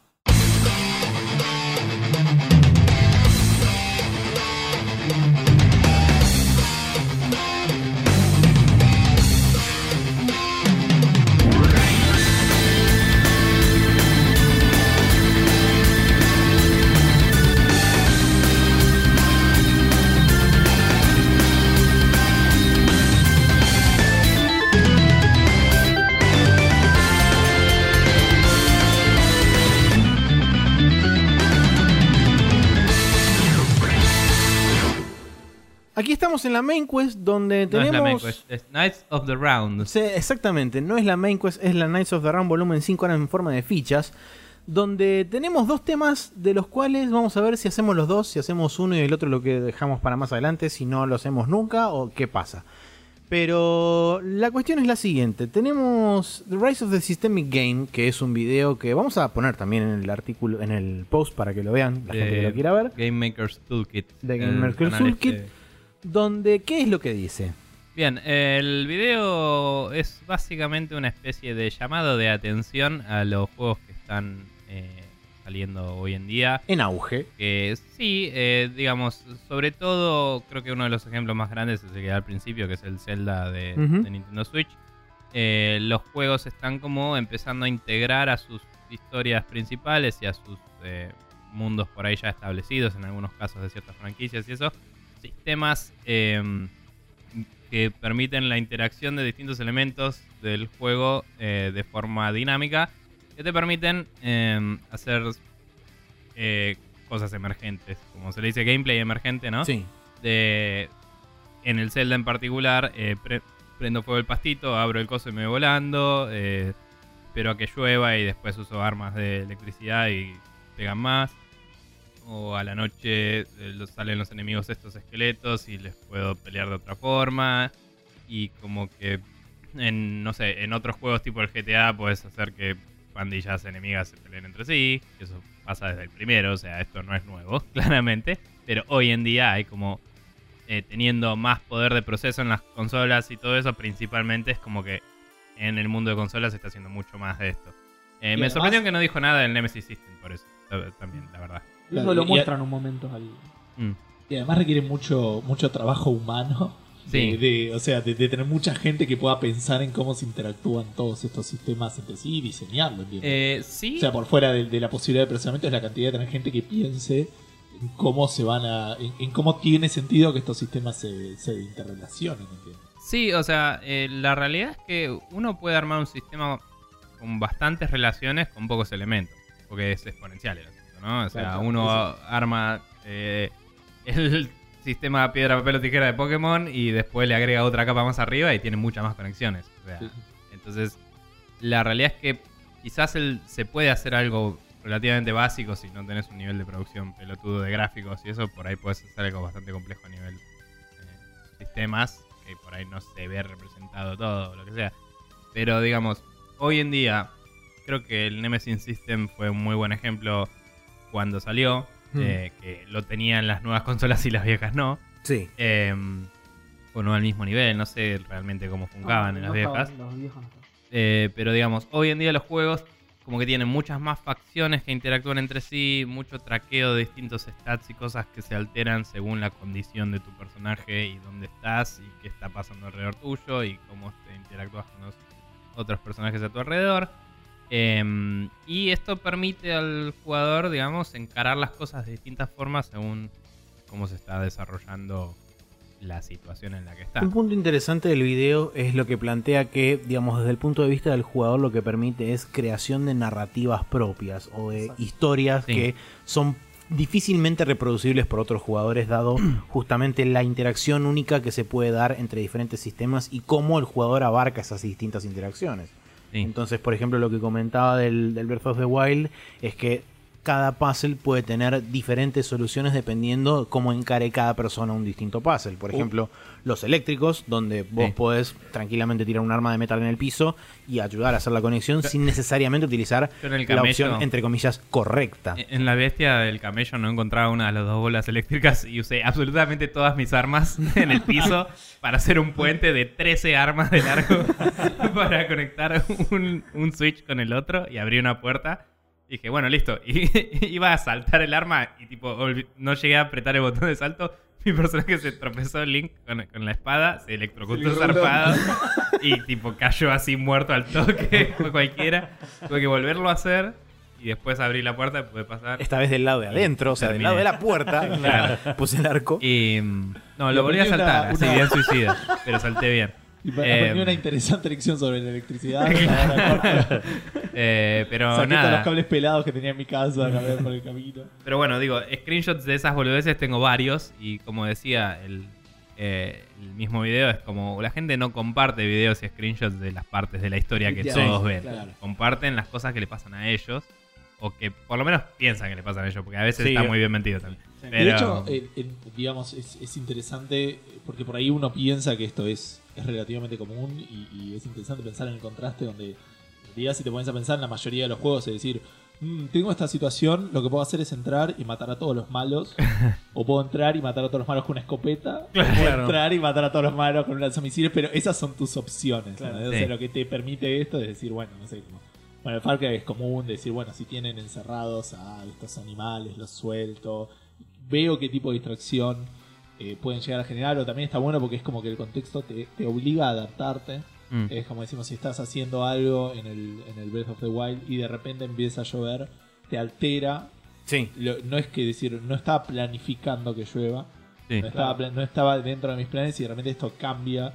Porque tengo este malo que lo quería matar con las bolas de. de- perdón, con la- las flechas de, de bomba y no puedo. Y, pero Claro. las eléctricas de repente hacen más. Entonces eso también está bueno porque le da más dinamismo.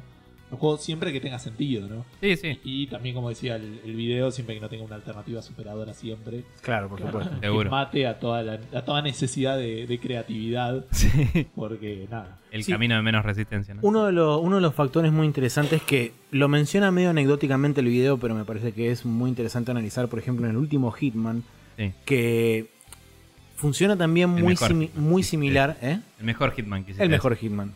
Eh, funciona de forma muy similar, sin embargo, vos cuando lo empezás a jugar y empezás como a entender cuáles son los engranajes que giran y cómo, digamos, todo eso está medio a disposición del jugador, es como que todo en el Hitman tiene una especie de ciclo que está esperando que el jugador interactúe con algo para ser de disparador. Sí. Y eso es lo que, digamos, produce que se, form- se forme una especie de, de efecto catarata Sí, que lleva, exactamente, la reacción en cadena, que es lo que empieza a disparar los distintos eventos, y lleva a que vos después, una vez que, por ejemplo, memorizás ciertos patrones, sepas que con un timing milimétrico vos podés recorrer todo el nivel y hacerlo de una, me ha pasado, de poder, en- por ejemplo, en París, el primer nivel, de saber cuál es el timing exacto de cada uno de los targets dependiendo de distintas situaciones y distintos Sí. triggers que se van dando dentro del escenario.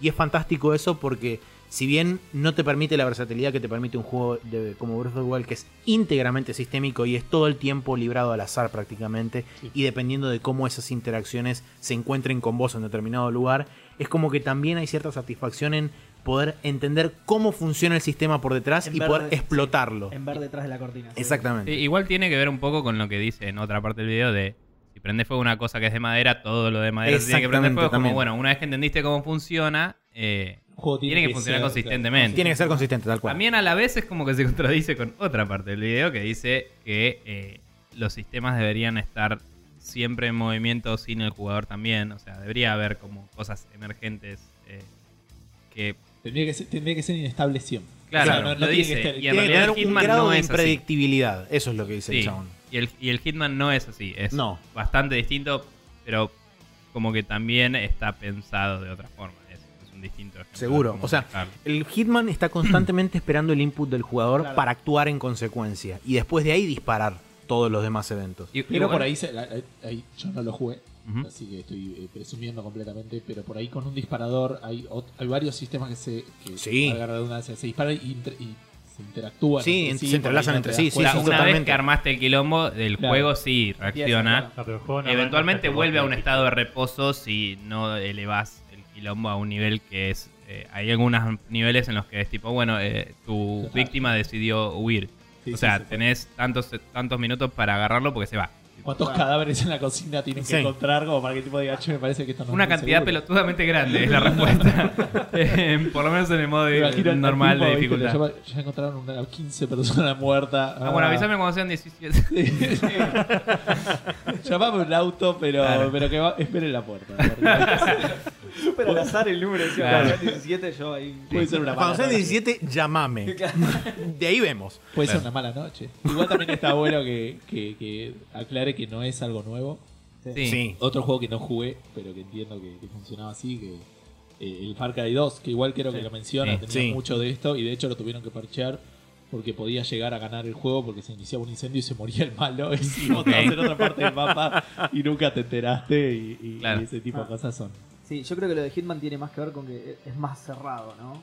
No, obvio, son escenarios Claro, armados. si es más cerrado, entonces tiene que tener un cierto nivel de control porque te puede Sí. pasar eso. Está mucho más Sí. contenido. Claro, en el Breath of the Wild es distinto porque por ahí no pasa nada, por más que hay- bosque. en el Hitman hay una máquina de estados definida de, Claro. bueno, ahora estás en el estado feliz, acá estás en el estado de alerta, acá estás en el estado de alguien disparó el alarma de incendios y acá estás en el estado de eh, nos estamos cagando a tiros abiertamente, la gente se va corriendo. Claro. Eh, y, y uno de evacuación también hay, o sea, se nota.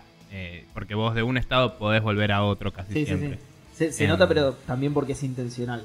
Sí. Sí. Te, te ayuda Y el juego te lo notifica como herramienta de vos hacer lo que quieras con esta información, está pasando. Claro, claro. Sí, yo te lo pregunto porque al último justo no jugué, pero eso en otros Hitman también está, todo el tema de los estados y eso. Sí, Tenés sí. que jugar sí o sí con eso porque si no, no sabes qué hacer en el juego. Sí, seguro. Y Em, aparte este tipo de, este tipo de cosas, este tipo de juegos, me parece que evoca algo que, que no todos los juegos lo tienen. Vos cuando lográs un objetivo en un juego, vos no sé, un Call of Duty, lo que sea, matás a todos los enemigos y lo logré, tipo hice lo que tenía que hacer. Ahora es este tipo de sistemas en los cu- cuales vos tenés que por ahí eh, investigar cómo lograr, vos decís, voy a probar qué pasa si, si hago Sí. esto. Lográs tu objetivo haciendo eso y es otro sens- otra sensación Sí, completamente diferente. Es- es lo tipo- sentís más propio el logro. lo descubrí, ¿no? lo, lo resolví. Claro, el por, por eso digo, lo sentís más propio porque justamente en otro juego es lo mismo que hicieron todos para llegar hasta ahí. Claro, me dijeron que haga esto y yo hice esto. Claro, Acá yo eh, craneé Pro- como... probablemente eh, Nico resolvió lo del Zelda muy diferente a otras personas.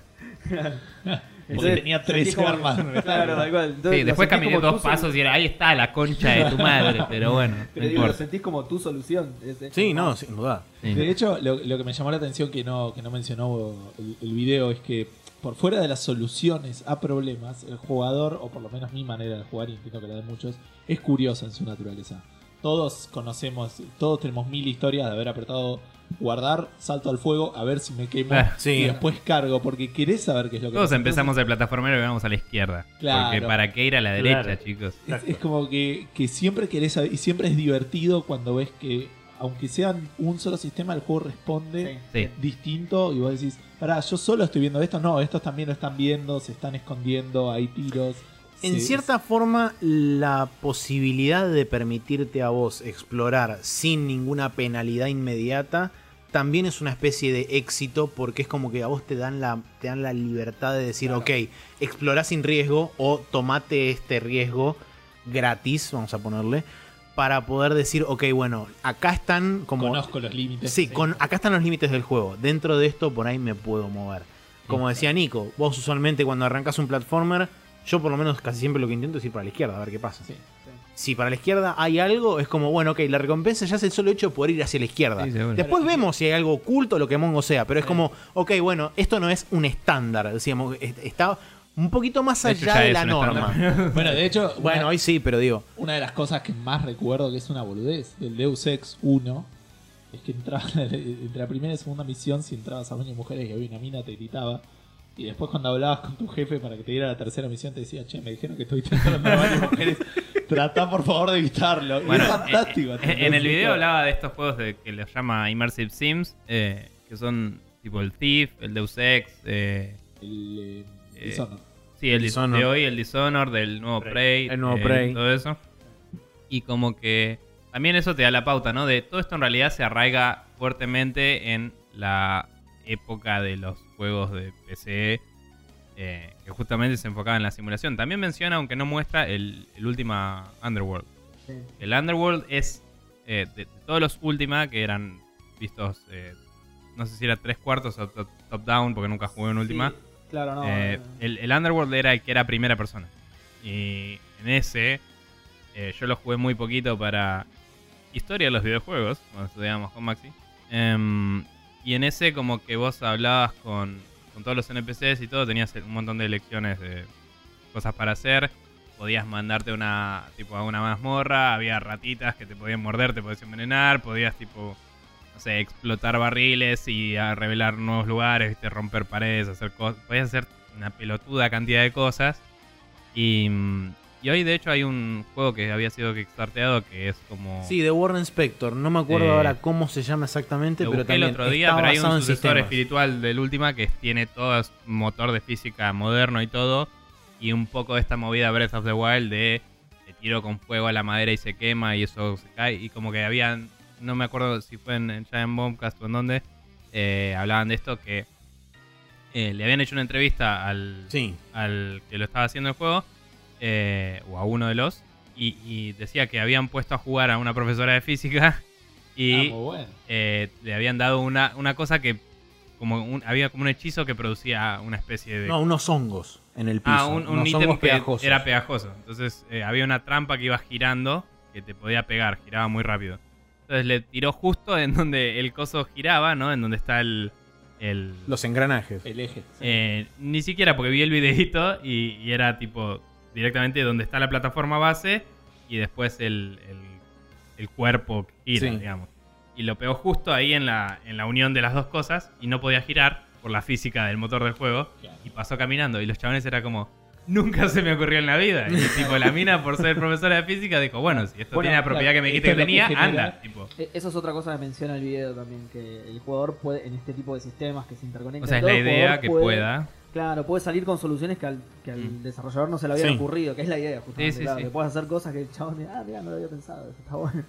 Sí, me suena peligroso en, algún sentido. Corres el enorme riesgo de que se rompa toda la mierda. Sí, y hay que playtestearlo a lo loco O que, o que no sea divertido. Digo, ah, yo aprecio muchísimo a veces las experiencias lineales si están bien construidas. Bueno, pero eso ya es un tema de gustos del juego, porque si vos lo resolvés a tu forma, si tu forma te parece que no es divertida, sos un boludo. O sea, No, no, no. resolverlo de otra no, forma. pero- Pero digo, Esa libertad por ahí te rompe, tipo decir, ah, si hago esto, gano todo el juego. Todo el claro, porque el jugador tenía que pasar por punto A, B y C, D por, por, por lo que vos querías. Y por ahí el último encuentra como llegar de A a D directamente. No, obvio. La física Pero eso veces- no necesariamente es no divertido. Lo que puede pasar es que el juego se haga corto si se puede saltear una pelotuda cantidad de contenido. Sí, Claro, eso te- me o que te pierdas cosas. O bueno, lo que hablamos antes, de si encontrás una estrategia dominante, no hay desafío y punto. Ahí sí. Claro. Eh, Sí, no, eso te juega en detrimento de la experiencia, está claro, pero Sí, bueno. eh, había en el, en el Divinity Original Sin 1 eh, se había descubierto que con la telequinesis, que te deja mover objetos que creo que no tiene límite de cuánto puedes mover desde el principio, o sea, la habilidad a nivel 0 ya puedes mover objetos de cualquier Ah. tamaño. Eh, la gente ponía un cofre en el piso, le ponía todo su inventario dentro del cofre y tiraba con el cofre a los enemigos y pegaba por infinito daño porque la masa acelerada sí, de sí. 0 a n en 0 segundos, tipo, pegaba infinito. Entonces, eh, los Tenías hacía la pija posibilidad de todo. mover un cofre realmente pesado. Claro. Y, y eso era la estrategia dominante del juego y había gente que lo ganaba con eso. Claro. Y yo me cagaría de risa siempre Te con rompe- eso, porque veo volar el el ragdoll juego. del enemigo y me cago de risa. Te pero- rompe el juego, pero es fantástico que funciona. Sí, Es tal cual. espectacular. Sí, sí, sí. Eh, pero nada, esas cosas como que... eh, hoy en día, como decíamos, gracias a... eh, o sea, no lo menciona el video, pero digo, tiene que ver con esto del poder de, proceso de, las, de las consolas de hoy en día y todo. Es como que estamos pudiendo tener esas experiencias fuera de solo la PC.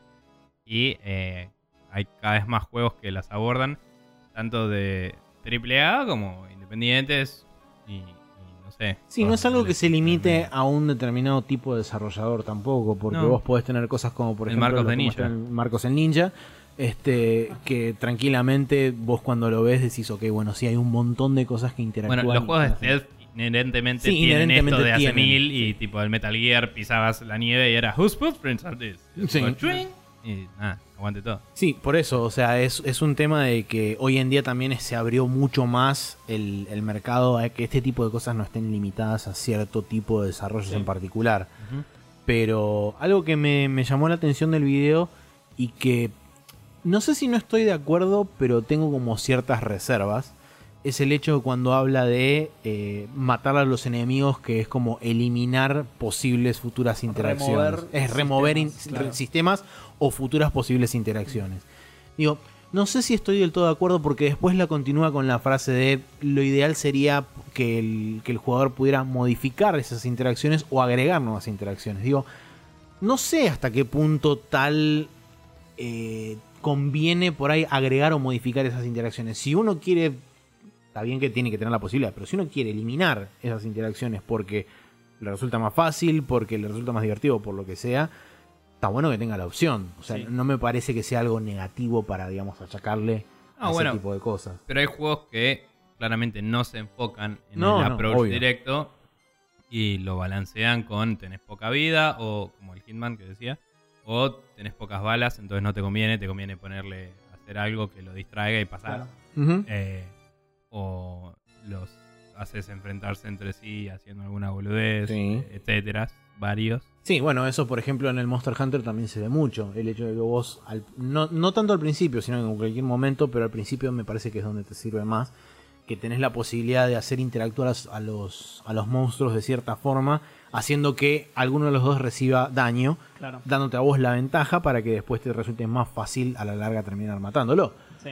¿Quién, no, Entonces- quién no se sintió fantástico cuando jugaba al Doom 1 y vio que los monstruos se peleaban entre sí? Eso era buenísimo. A veces entrabas, o, o porque si, alguien- si había alguien en el medio, si te pasabas en el medio, le pegaba a Sí, otro, le se daba pegaba al vuelta y le otro. empezaba a pegar o le empezaba a tirar fuego. Y era buenísimo, porque Sí. decías, che, qué groso que es esto. O sea, se pelean entre ellos porque son Claro. demonios y nada. Claro. Son buenos. No saben perdonar. No, tal cual. Bueno, un ejemplo súper ilustrativo que usa el video es el, el Far Cry soltando animales por ahí, que eso ya se. Sí. Sí. de- Desde el 2 más o menos. Creo que sí. No, en el 2 En el no me 3 acuerdo si había seguro, no sé si en el 2 porque no lo jugué. En el 3 seguro, sí. Mm. A partir del 3 que, que es el, ej- el ejemplo más ilustrativo que hay porque vos, no sé, soltabas un tigre y se empezaba a morfar todo y te, vos te quedabas mirando. Hmm. Creo, creo que, o sea, por no haber jugado en su momento al Thief y todo eso, creo que el ejemplo más temprano que recuerdo, sobre todo en primera persona, es el, el Messiah of Might and Magic, Sí. el Dark El Messiah. Dark Me sabe, sí. Eh, ese juego tenías eh, como un árbol de hechizos que podías ir destrabando y tenías telequinesis porque Portal Gun y, y porque de Gravity Gun porque ya había salido el Half-Life 2 Em, y como que tenías muchísimos escenarios que tenían eh, trampas de por sí que podías dispararlas vos si te cruzabas o podías tipo agarrar a un chabón y ponerlo ahí es como ¡ah! boludo y, y después tenías como un sistema de combate melee en primera persona que eh, tenías que reaccionar ante el enemigo y lo que estaba haciendo y podías patearlos y tirarlos a distintos lugares. O podías revolearles objetos que también podían prenderse fuego, podían mojarse y después les tirabas con hielo y se congelaban más rápido. O electricidad y tenía como toda esta interacción de elementos. Eh, en ese momento la verdad no se veía mucho en un juego primera persona. Por ahí en un juego de rol, tipo, si, si había jugado Baldur's Gate o algo así, seguro que había de ese tipo de sistemas. Sí, bueno, justamente es, es- no sé exactamente de cuándo es ese juego, pero en el, entre el Y 98, 2004, 5. claro, bueno, entre el 98 y 2001-2002 fue la época de los grandes exponentes, que Sí, son los que mencionan, el. Thief, el Deus Ex, y son Sí, juegos que empezaron medio a preparar a, los gamers y a la industria misma en este tipo de, de cosas, pero que estaba como muy limitada a la perspectiva de primera persona. Recién en estos, en estos años, con la, digamos, suerte de venida de vuelta de este tipo de juegos con la salida de vuelta del nuevo Deus Ex, con este, bueno, el último Thief, que a pesar de que no fue exitoso, también tenía parte de esto. Y después, bueno, con Breath of the Wild y demás, es Una como mierda que- el nuevo Thief, por cierto. No sé si los probaron, Sí. a mí me vino con una placa de video, lo empecé y fue no. Gracias, pero no. Eh, pero bueno, haciendo después el, el traspaso a juegos como Hitman, a juegos como Breath of the Wild y demás, o como el mismo Shadow of Mordor. Bueno, sí, y hay elementos, más allá de que el Shadow of Mordor tiene un elemento grande que Claro, es el Nemesis System, digo, hay elementos sueltos en otros juegos como... eh, por ahí no los super aprovechás al mango, pero en- ya desde el Arkham Asylum tenías un sistema de inteligencia súper consistente en los enemigos que si los ibas bajando de a poco como que se ponían, cagaban de miedo Sí, y empezaban a disparar sí. a cualquier lado y podías tipo hacer Jugar medio que eso. paniquen y joder con ellos. Yo creo que igual hoy por hoy se puso más de moda por el hecho de que también se pusieron de moda los juegos de mundo abierto. Sí, Y estas son maneras de darle más vida a ese mundo sin necesariamente programar todo un mundo gigantesco. Sí, Eh, haces muchos sistemas y los dejas que interactúen entre sí y bueno, listo, tenés algo que se mueve de fondo, digamos. inclusive la- la- o sea, las, uno de los avances más recientes que hubo en su momento eh, fue cuando salió el... Poco antes de que salga el GTA 4 había salido el sistema que se llamaba Euphoria, que el GTA 4 Sí. lo implementó. Sí. Creo que el primer juego en implementarlo fue el Force Unleashed, un juego de mierda, chicos. Admitámoslo, por favor, gracias. De mierda. Eh, Divertido. eh, Editar bueno, ese modo Euforia, ese, ese cosa de Euforia, whatever, em, era uno que le imprimía personalidades a las inteligencias, entonces no reaccionaban todos igual. Ah, Un enemigo le podías pegar de una forma medio heavy y dejarlo en poca vida y por ahí se calentaba o por ahí se iba corriendo a buscar huía, ayuda o tipo gritaba y se tiraba al piso así re catatónico, no sé, cualquier cosa podía pasar.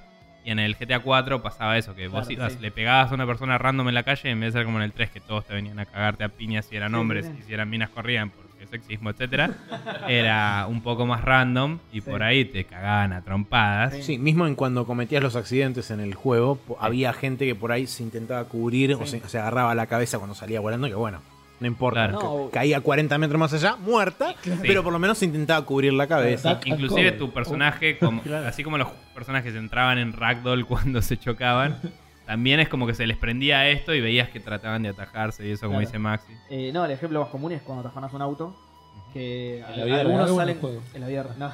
En el juego, algunos salen corriendo y otros no quieren dejarse afanar el auto y te empiezan a pelear. Sí, y o mismo te por ahí Te abren la Se puerta de intentan vuelta y agarrar- te sacan. Sí, o se Claro. intentan agarrar del- de la manija de la puerta y quedan como agarrados y van como banderín colgando un rato y después se desprenden. Van Ah. ragdoleando todo.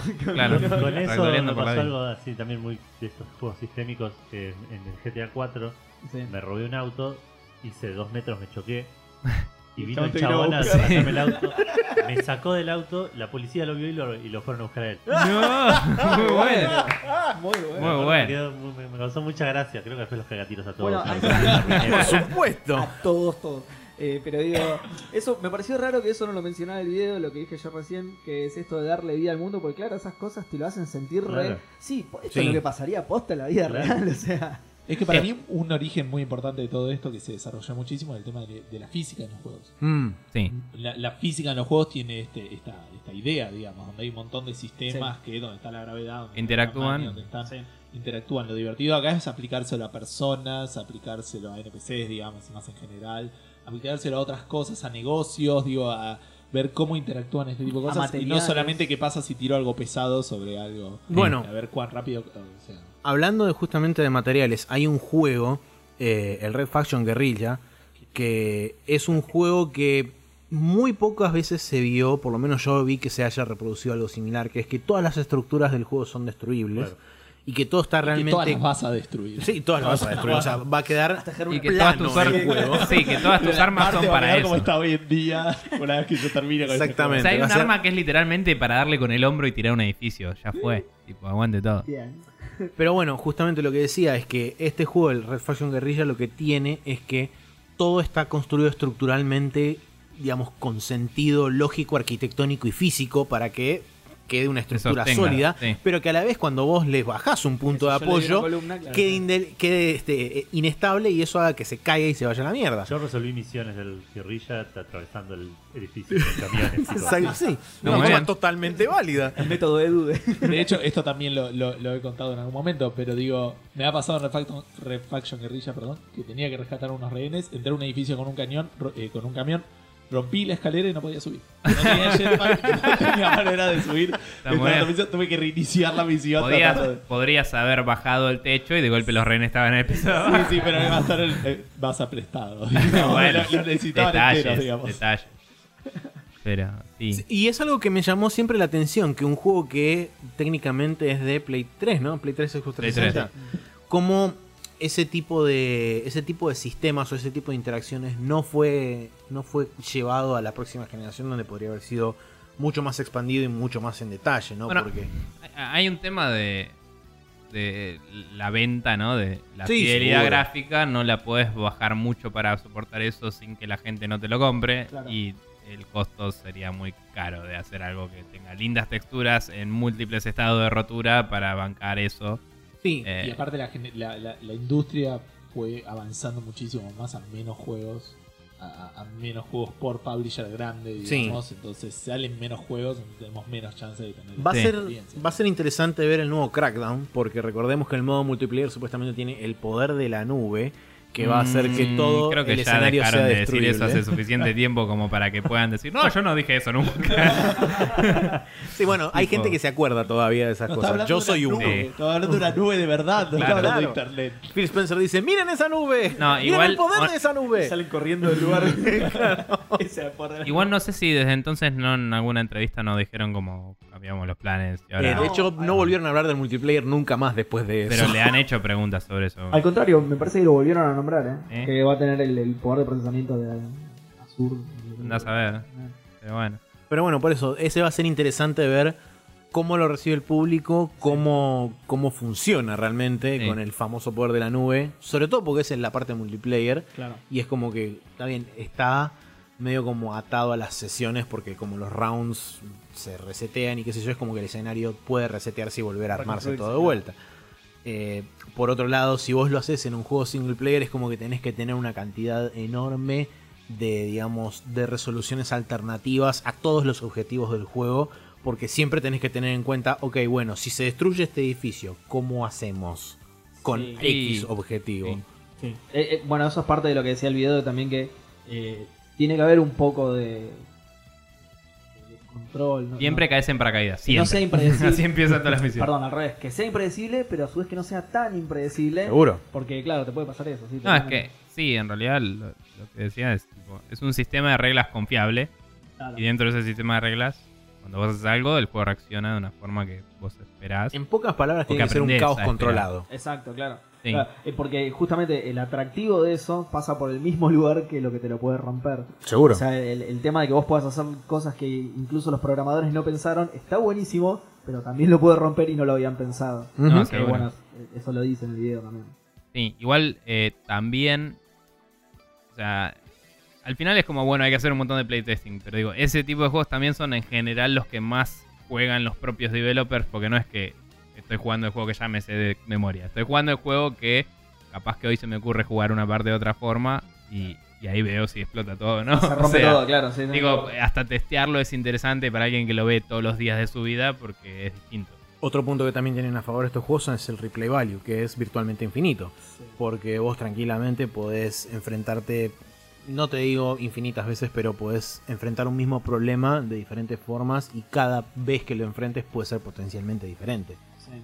Entonces, eso también te brinda un montón de longevidad, te brinda, viéndolo desde el punto de vista de negocios, te brinda un montón de attachment rate en el juego que hace que la misma vida útil del juego fue, sea extendida, Sí. permitiéndote a vos, desarrollador, agregarle más contenido después eventualmente. Más allá de no agregar nada, yo con eso me sentí reidentificado porque eh, en un momento el video nombra que es eh, el Far Cry es más divertido hacer las, los, campamentos. Claro, los campamentos que el juego en sí.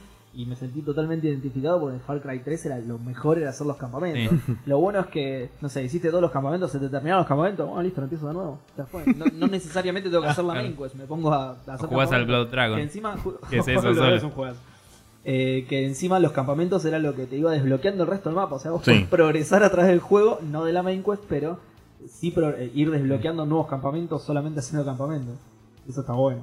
No hace falta agregarle nada, digamos. Puedo seguir Claro. jugando al Far Cry 3 Agregale ilimitadamente. campamentos. Más Claro, más, quiero más campamentos, más perros en la caldera. Pero bueno, igualmente también, eh, justamente al hacer referencia al Far Cry, que ahí podemos luchar con el otro tema también. Y ahora- Al- Algo que dice es que eh, la- por, quizá por la complejidad de desarrollar estos juegos, eh, ciertos publishers tienen plantillas que hacen que todos sus juegos sean iguales a pesar de que son juegos diferentes. Mejor ejemplo es Ubisoft, Sí. eh, que nada, que Y EA está cayendo un poco ahí también. Pasa que Tipo, en hoy tengo lo que- este sistema de cajitas. tipo. Claro, pero me parece que EA iba más a los sistemas de monetización. Claro. Claro. Pero te diseñan el juego alrededor de eso. Y, y sí, es que es la única manera de hacerlo. Sí, y ahí en realidad creo que el problema más grave que tiene es Star Wars. O sea, tener la licencia de Star Wars lo limita de, de, de menos, forma tal. FIFA ya, y ya han, ya han roto juegos metiendo el- No, el, lo lo del Dead Space mandarse 3. cagadas, digo, lo porque del la Dead Space te 3 pasó hace mucho más tiempo que, que lo que lo de Star Wars. Sí, no, Sí. está claro, pero digo, me parece que EA perdió muchísimo, muchísimo crédito desde el momento en que obtuvo la licencia de Star Wars. Crédito interno me refiero en cuanto a, ok, bueno, eh, los juegos de Star Wars tienen prioridad uno y después viene lo que genera plata, que es EA Sports. Entonces es como, bueno, ok, esos dos son nuestros dos pilares principales. Todo el resto de las cosas no importan que se ahora. parezcan a eso. Y sí, encima para colmo después, Claro. vos le metés un sistema de monetización al FIFA y a la parte de sports que funciona y decís, "Oh, bueno, ok, hagamos lo mismo con el otro. El tema es que el otro es Star Wars. Sí, Pero- sí. Claro. Claro. Hablando puntualmente de lo que es Ubisoft, estoy muy de acuerdo con el segundo video del- de, Sí, de la noche, tenemos para hablar. de la tarde, que específicamente habla sobre Ubisoft, pero creo que se puede extender a publishers en general y a muchos desarrolladores, porque si bien por ahí eh, Ubisoft es el caso más evidente y más agravante, si querés, porque justamente se trata de este diseño de plantilla que básicamente lo copian y pegan en todos los juegos, o por lo menos en la gran mayoría de los Que Assassin's es algo que se Creed. le nota hace mucho también. Sí, ¿Seguro? Pero igual por fuera de, la, de, de plantilla, ya te dejo también, solamente tipo a nivel introducción, lo que decía el video principalmente es que no- está no- es normal que los juegos vayan creciendo en distintas iteraciones. Sí. Lo que es raro es, muy puntual, decía el caso de Ubisoft, donde Cada juego. cada juego de la misma publisher Sí, va a- adquiriendo, vos decís, bueno, el último, eh, no sé, el, el Far Cry tuvo esto, entonces el próximo juego que saque Ubisoft del, del eh, Watch Dogs, saga, aunque claro. El- sea el otra próximo saga, Assassin's va- Creed. va, a tener algo de Claro. Eso. Y como que van, van creciendo y está bueno por un lado, pero por el otro decís, este es un Sí, juego de esto ya lo Ubisoft vi, ¿no? porque ya En- lo encima vi. lo ves ya en los trailers de Ubisoft, que ya hace años que es tipo, uh, hay un chabón corriendo por ahí y de golpe se aleja la cámara de dos chabones, tipo, wow, multiplayer, tipo, y era como el mismo trailer para todo, desde Assassin's Creed hasta Ghost Recon, pasando por águilas. Tipo, un Sí, juego sí. de águilas que tipo había un águila volando y de golpe había muchas águilas volando, es tipo, no me sorprende. Pero por eso digo, el, el juego hablaba un poco de eso, cómo el publisher está metiéndose y, y haciendo que distintos developers de distintos equipos Hmm. terminen trabajando con herramientas Sí, similares. es, y es- Bueno. es una onda, funciona, vamos a meterlo en todos los lugares A ver. ¿cuántos juegos con nieve de Sony salieron en los últimos años después de Uncharted 4? Y, Por eso era algo tipo, que necesitaban replicar. Boludo. Por la nieve y no dejar huellas, me- a mí me... ah, Pero, o sea, posta, la, la- Sony se está compartiendo tecnología entre sus juegos y se está notando zarpado. Yo cada juego que, de Sony que veo es tipo, está bien, puede ser buenísimo, puede ser distinta la historia, lo que sea, pero miro todos esos juegos y es como, es el mismo color de verde ¿Qué les dije y es la misma nieve y es tipo... El, el- ¿Qué le dije Ah, yo a ustedes de God of War? Que era fantástico, ¿no? no, que yo lo veía como muy lastofasado, digamos. Sí, obvio. Bueno, eso, por Pero eso se mucho antes de que saliera, ¿no? Pero Y eso con desde el las primer Pero eso trailer también que es nos otro mostraron. problema distinto de la industria, que es que todos los developers, todos, ahora son padres y quieren contar eso en Occidentales. sus juegos. Y es como, loco, ok, la pusiste, bien. tipo, podemos Aclaré hablar de otra cosa. al mundo. Cogiste, Tipo. ya se lo mostraste. Ac- aclaremos, aclaremos porque es los, los developers occidentales. Los orientales todavía siguen viendo culos y demás. y es como claro. les importa Sí, tres sí. carajos de todo. Kojima en su Y hablando de a transhumanismo con- que no podía hablar y no podía usar ropa porque No sé, ¿eh? En el Kiwami, Porque ibas contra su religión. Está en el. Kiwami 2 hay una nenita, ¿eh? No sé, no sé. En el 12. En el 1 también. El- ah, el 1 también. Ah, De hecho, es la misma del 1 y del Ah, 2. listo. Pero bueno, perdón, Maxi, te había interrumpido, digo, pero habla para aclarar de que No, no, no, está bien, Sí. pero a lo que iba es con el tema de Ubisoft, es que lo que hacen ellos es evolucionar la fórmula. y esa fórmula es la que después trasplantan independientemente de, franquicia. franquicia, claro. Eh, eh, es como que justamente se trata de una plantilla que evoluciona el diseño base y en base a eso es como, bueno, ok, ahora le ponemos el modelito de Assassin's O Creed, sea- ahora le ponemos Sí. el de Far Cry. El, creo que el punto más bajo al que llegó Ubisoft lejos fue cuando salió el Black Flag y te hacía puntuar las misiones al final con un sistema de estrellas. Ah. Y decías, o sea que si yo a esto le pongo muchas estrellas, en el siguiente Assassin's Creed va a ser Claro. de esto. Nada más. Sí. Eh, Tipo, a partir de ese no hubo más misiones de escolta por ahí. bastante, sí, en ¿Tardaste serio. en darte cuenta? ¿En Posta serio? que sí. Y, mm, y, y a la vez es como, eh, las misiones de escolta y eso pueden ser un embole, pero es como, le daban un poco de variedad que ya no hay porque las sacaste porque la gente las votó vos. O sea, diseñalas bien, tipo, no las saques. Oh, yo colaboré con eso. Yo voté mal una misión de escolta. Bueno, es tu culpa. Por tu bien- culpa todos hacemos lo mismo. Eso, Lo eso es el es el, perdón, es el sistema de Netflix, básicamente, que es como tengo toda la metadata de todo lo que ven todos y es tipo, bueno, a la gente le gusta esto, esto y esto, hago una serie de esto o me compro una serie hecha que tenga eso. Y es tipo, bueno, eh. No sé, salió eh, Daredevil 1, le gustó a todo el mundo, eh, mucha gente dijo que era lento. Al 2, llenalo de ninjas. Listo. Solucionado el problema, ¿me entendés? sí. Y es como, es peor la segunda temporada de Daredevil, eh, pero qué lindos ninjas. O sea, y, ya- y todos la vimos porque vimos la 1 y ya estábamos involucrados. Y es como, bueno, ya está, Netflix hizo plata. Y, y se vuelve súper bland todo y cada serie de Netflix que sale nueva es una garcha hoy. Y las que compra están más o menos bien porque las compró y no las hicieron ellos. Claro. Pero en Ubisoft está pasando eso. Sí, algo similar pasó con el combate naval de los Assassin's Creed. Sí, apareció obvio. en el 3, tres, bueno. En el 3. Bueno, apareció en el 3, después hubo un juego de piratas, donde Después básicamente estuvo era el Rogue, el combate que naval también de era. Claro, después estuvo el Rogue, que también era de Y barcos. después estuvo Rogue no y ahora nadie, directamente salió un spin-off completo que es un juego aparte que es Skull and Bones, que lo presentaron el año pasado Claro, claro. y que va a salir creo que este año o el año que viene. Sí. Y es como, bueno, ok, claramente los chabones dijeron, a la gente le gustó el combate de barcos, Sí. hagan un juego de combate de Lo, lo barcos. divertido hubiera sido ver qué, pas- qué, qué habría pasado si el 3 si el- no le hubiera gustado a la gente. Porque el 4 ya lo estaban haciendo y ya estaba todo hecho. O sea, digamos, salían un año después. Entonces el 4 como Eh, lo vimos, no sé lo vi si al director 4 no hablando tardó de más. estábamos re nerviosos de si a la gente le gustaba o no el combate marítimo. Ah, ¿sí? Porque si al 3 a la gente no le gustaba, Ok. el 4 no sé. Sí, el 4 a la mierda. Lo rompía. O sea, rompía, claro. al- el 4 lo, lo que le iba a pasar era el Unity, pero tres años antes. Claro, Sí, claro. Mm. Sí, yo lo de los combates navales lo sabía desde el Monkey Island 3, así que tardaron bastante en darse cuenta. No, pero digo, Y vos encima tardaste también porque viene el Pirates, que es del 1984, en tu cara. Pero eh, en, eh, es, es muy interesante ver porque Ubisoft por un lado lo va haciendo de esa manera y es muy gracioso ya ya es hasta viejo burlarse de las torres de Ubisoft Sí. pero digamos Ellos mismos lo hacen en el Estás 5. viejo porque ya medio la sacaron. Porque- claro, Por eso, por eso, pero, pero llegó un Pero fue primera. Y después, de golpe, tipo, estaba en el, en el, estaba en el Zelda y a todos nos encantaron las torres. Aguante todo. tipo. Ubisoft estaba El "Ah, ¿en truco, era, serio, el chaval?" truco era no poner los iconitos, era todo lo que clásico- tenías que El hacer. clásico, Claro. quítate tú, ¿no? Sí. Quítate tú, Ubisoft, esto está bien. Pero no, no es el único, también en, en, en Bethesda es bastante común, si juegas a los juegos de Bethesda vas viendo cómo el, el Skyrim aprendió del Fallout 3 y cómo el Fallout 4 aprendió del Skyrim, a pesar de ser Sí. juegos Sí. de mundos distintos, hay cosas, y yo ya sé que el Elder Scrolls 6 va a tener cuestiones de tener un settlement, de construir, de armar cosas, yo creo que algo de eso va a haber Sí, pero to- yo creo que todavía no llegó a esta saturación que No, tiene claro. Ubisoft. Pero que- porque Pero- sacan un juego cada 5 años. Exacto, tal cual. Y además que son el mismo developer. En, en- en el caso de Ubisoft, ni siquiera creo que sea el mismo, o sea, son El mismo Ubisoft de... No, son- no, no específicamente, Claro, pero son subsidiarias. Ojo, mazo porque- igualmente. Usan tecnología de muchos estudios, lo Claro. mismo que hace Sony, digamos. Y para terminar los juegos, como que se ayudan con estudios de Claro, otro lado. sí, Son sí. Ah, de, de muchos estudios las producciones de Ubisoft y hay overlapping ahí. Ah, ok, ok. Sí, de hecho, eh, los últimos Assassin's Creed fueron desarrollados con entre 500 y Tipo, 1000 che, me personas. pasas el O sea, código del pasaron por dron que cuatro le o pongo cinco un águila estudios encima y diferentes. salimos con el de Sí, sí, Egipto, cuando- cuando listo, lo la arrancaste mierda. hice una producción Tipo. de Ubisoft Montreal, Ubisoft Claro. Sarasa. Sí, además siempre los Assassin's Creed tienen el típico el típico blur al principio de este juego fue hecho por un montón de Sí, gente de distintas religiones, multicultural y toda la Y pelota. por eso podemos apuñalar al Papa. Exactamente. Pero Está digo, muy y bien. después está eh, eh, cuestiones de EA donde no se ve tanto a nivel gameplay normalmente, pero sí se ve muchísima monetización. Obvio. Donde EA Sí. quiere, como había dicho antes, digamos, meter.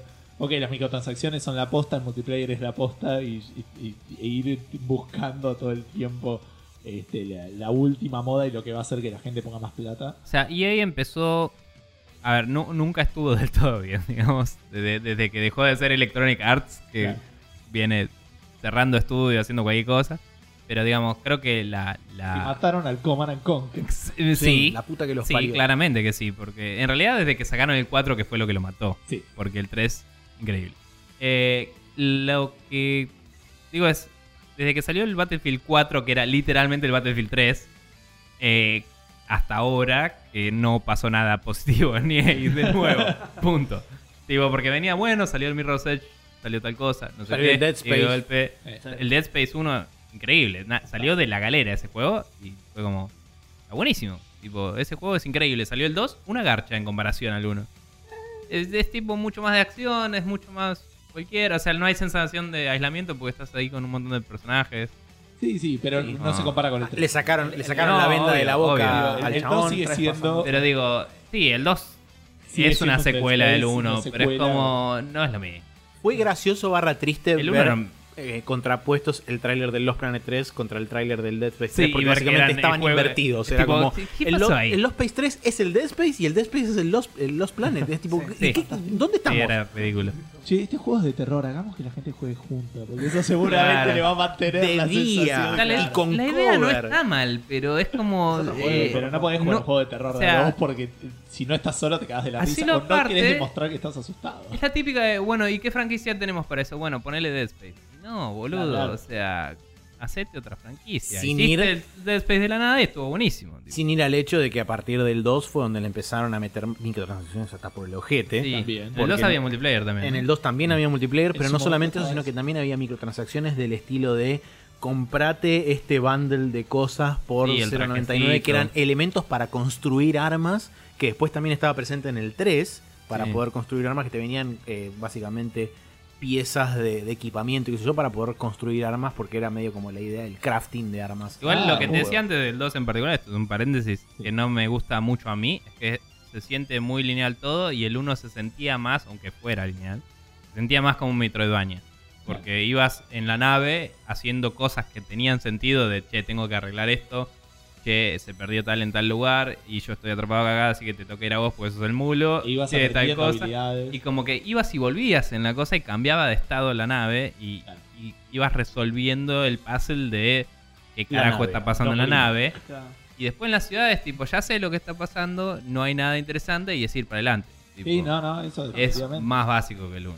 Pero si no, me hiciste acordar un saludo de Square Enix con sus eh, los pre-order bonuses del Deus Ex. Oh. Ah, Que al final lo terminaron era- sacando. No, no, no digo cuando hicieron el, el pre-order así bizarrísimo que era, no sé, era Sí, un Kickstarter en pre-order. Sí, sí. Pero no, digo que el, el, el Deus Ex, el último creo que Mankind Divided, que venía con ítems consumibles y que encima Sí. si los consumías, no los O sea, ya está. Sí. Era la gracia que sea consumible. Sí, ¿no? sí, Pero Entonces lo usabas en una playthrough y después en la otra no lo ibas a tener. Una cosa muy extraña que rompía el juego también por todos lados. También el multiplayer que fue metido. eh, ¿Se acordaron? Bueno, eso, eso fue fatal, porque de hecho en un Inquisition, eh, Jim Sterling lo dice, dos semanas antes de que saliera el juego les dicen, este juego tiene que tener un modo multiplayer, va, mejor dicho, un modo arcade, que es ese famoso Bridge Sí. Mode, eh, y no solamente eso, sino que además también tiene que tener una, un- una tienda in-game para poder comprar a través de microtransacciones ítems para ese modo Bridge. ¿Y sí? Y era como Dos en semanas. dos semanas, Plata, o sea, plata. el tiempo que supuestamente los chavales tendrían que haber usado para pulir el juego y sacarle los bugs, lo usaron desarrollando un nuevo modo y uno- una especie de dos de semanas es muy poco tiempo para todo. Por Sí, eso, sí, sí. Sí, sí. es como, chabón. Probablemente haya sido dos semanas antes que tener la Gold. o alguna Sí, cosa al- antes de la certificación o, bueno. o algo así, seguramente. Y pero dudo fue que como- hayan sido dos semanas realmente después, digamos, como que ya está, Sí. que tenés que prorrogar un poco.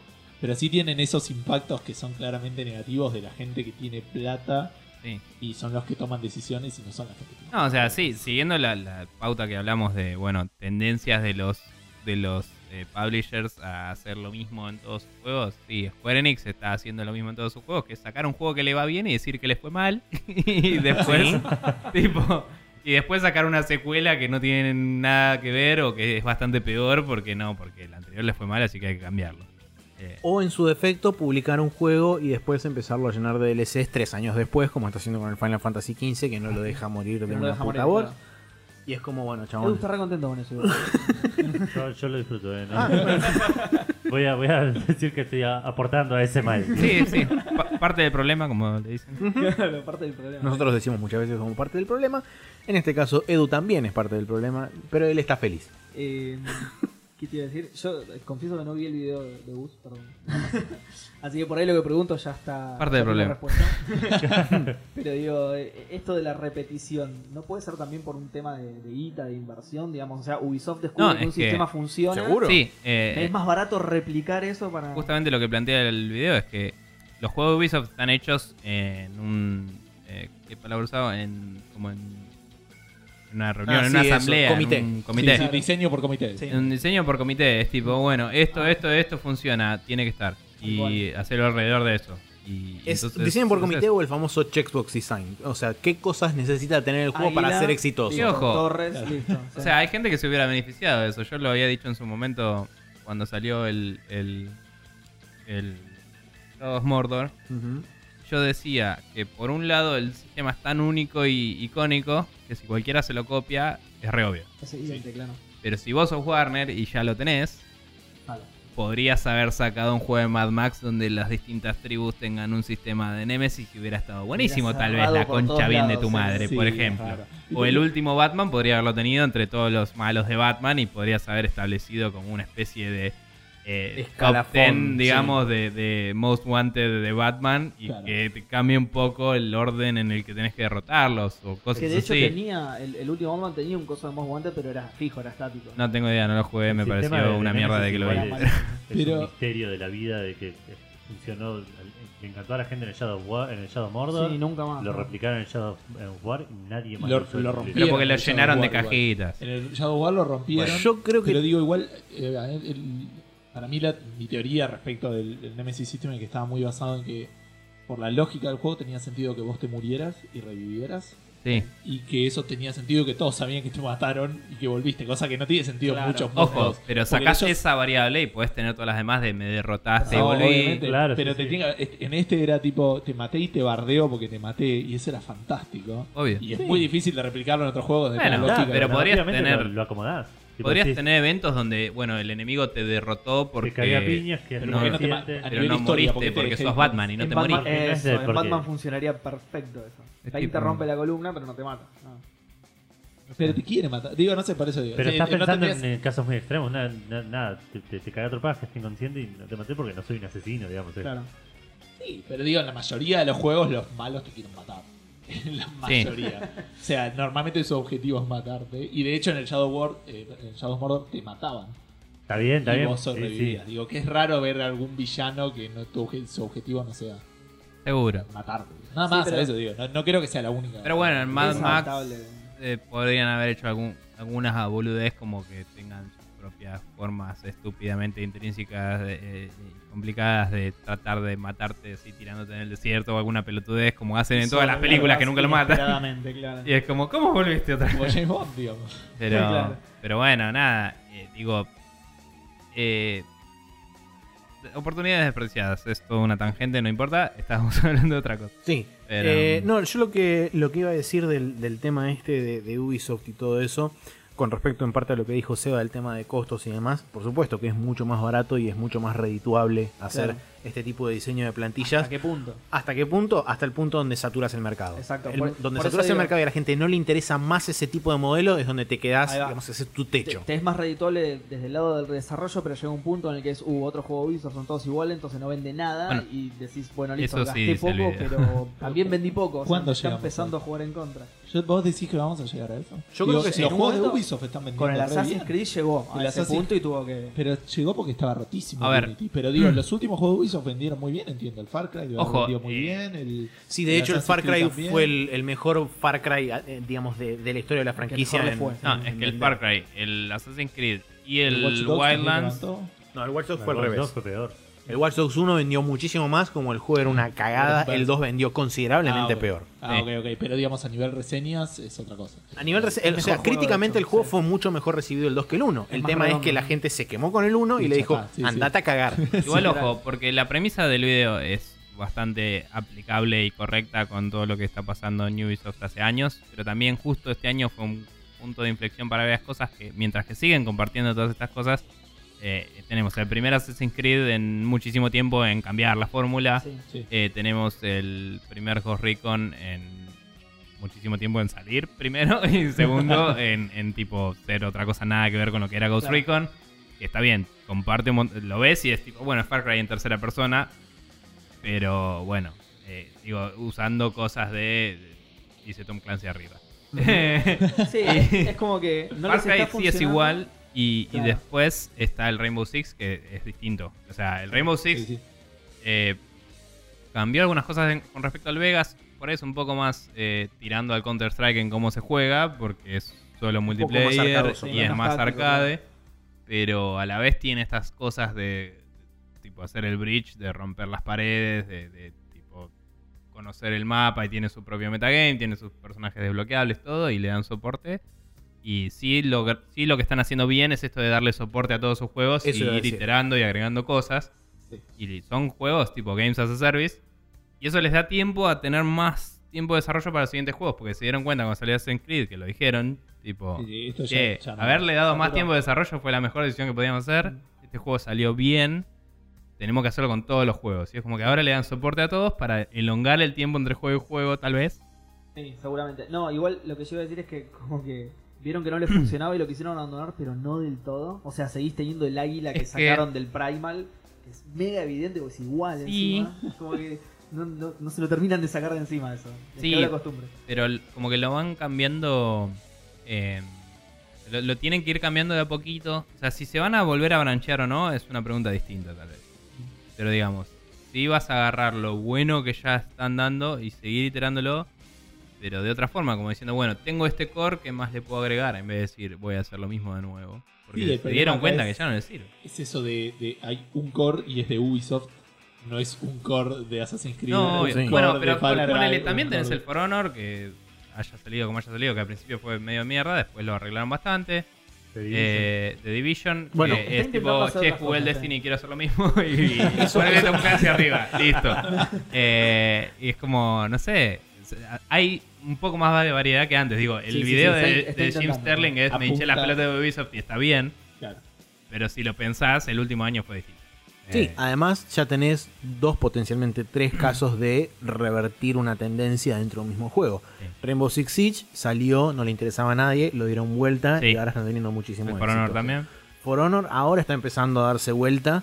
Eh, el otro fue el, el, Re- el- no, el Rainbow Six, el, el Wildlands. El Wildlands cuando salió fue un Ah, éxito sí. de venta, después inmediatamente tuvo un- una caída brutal en cuanto a gente que lo consumía. Mm, y después gracias a eventos y bien demás. visto, digamos. Es como, che, estuvo bueno igual.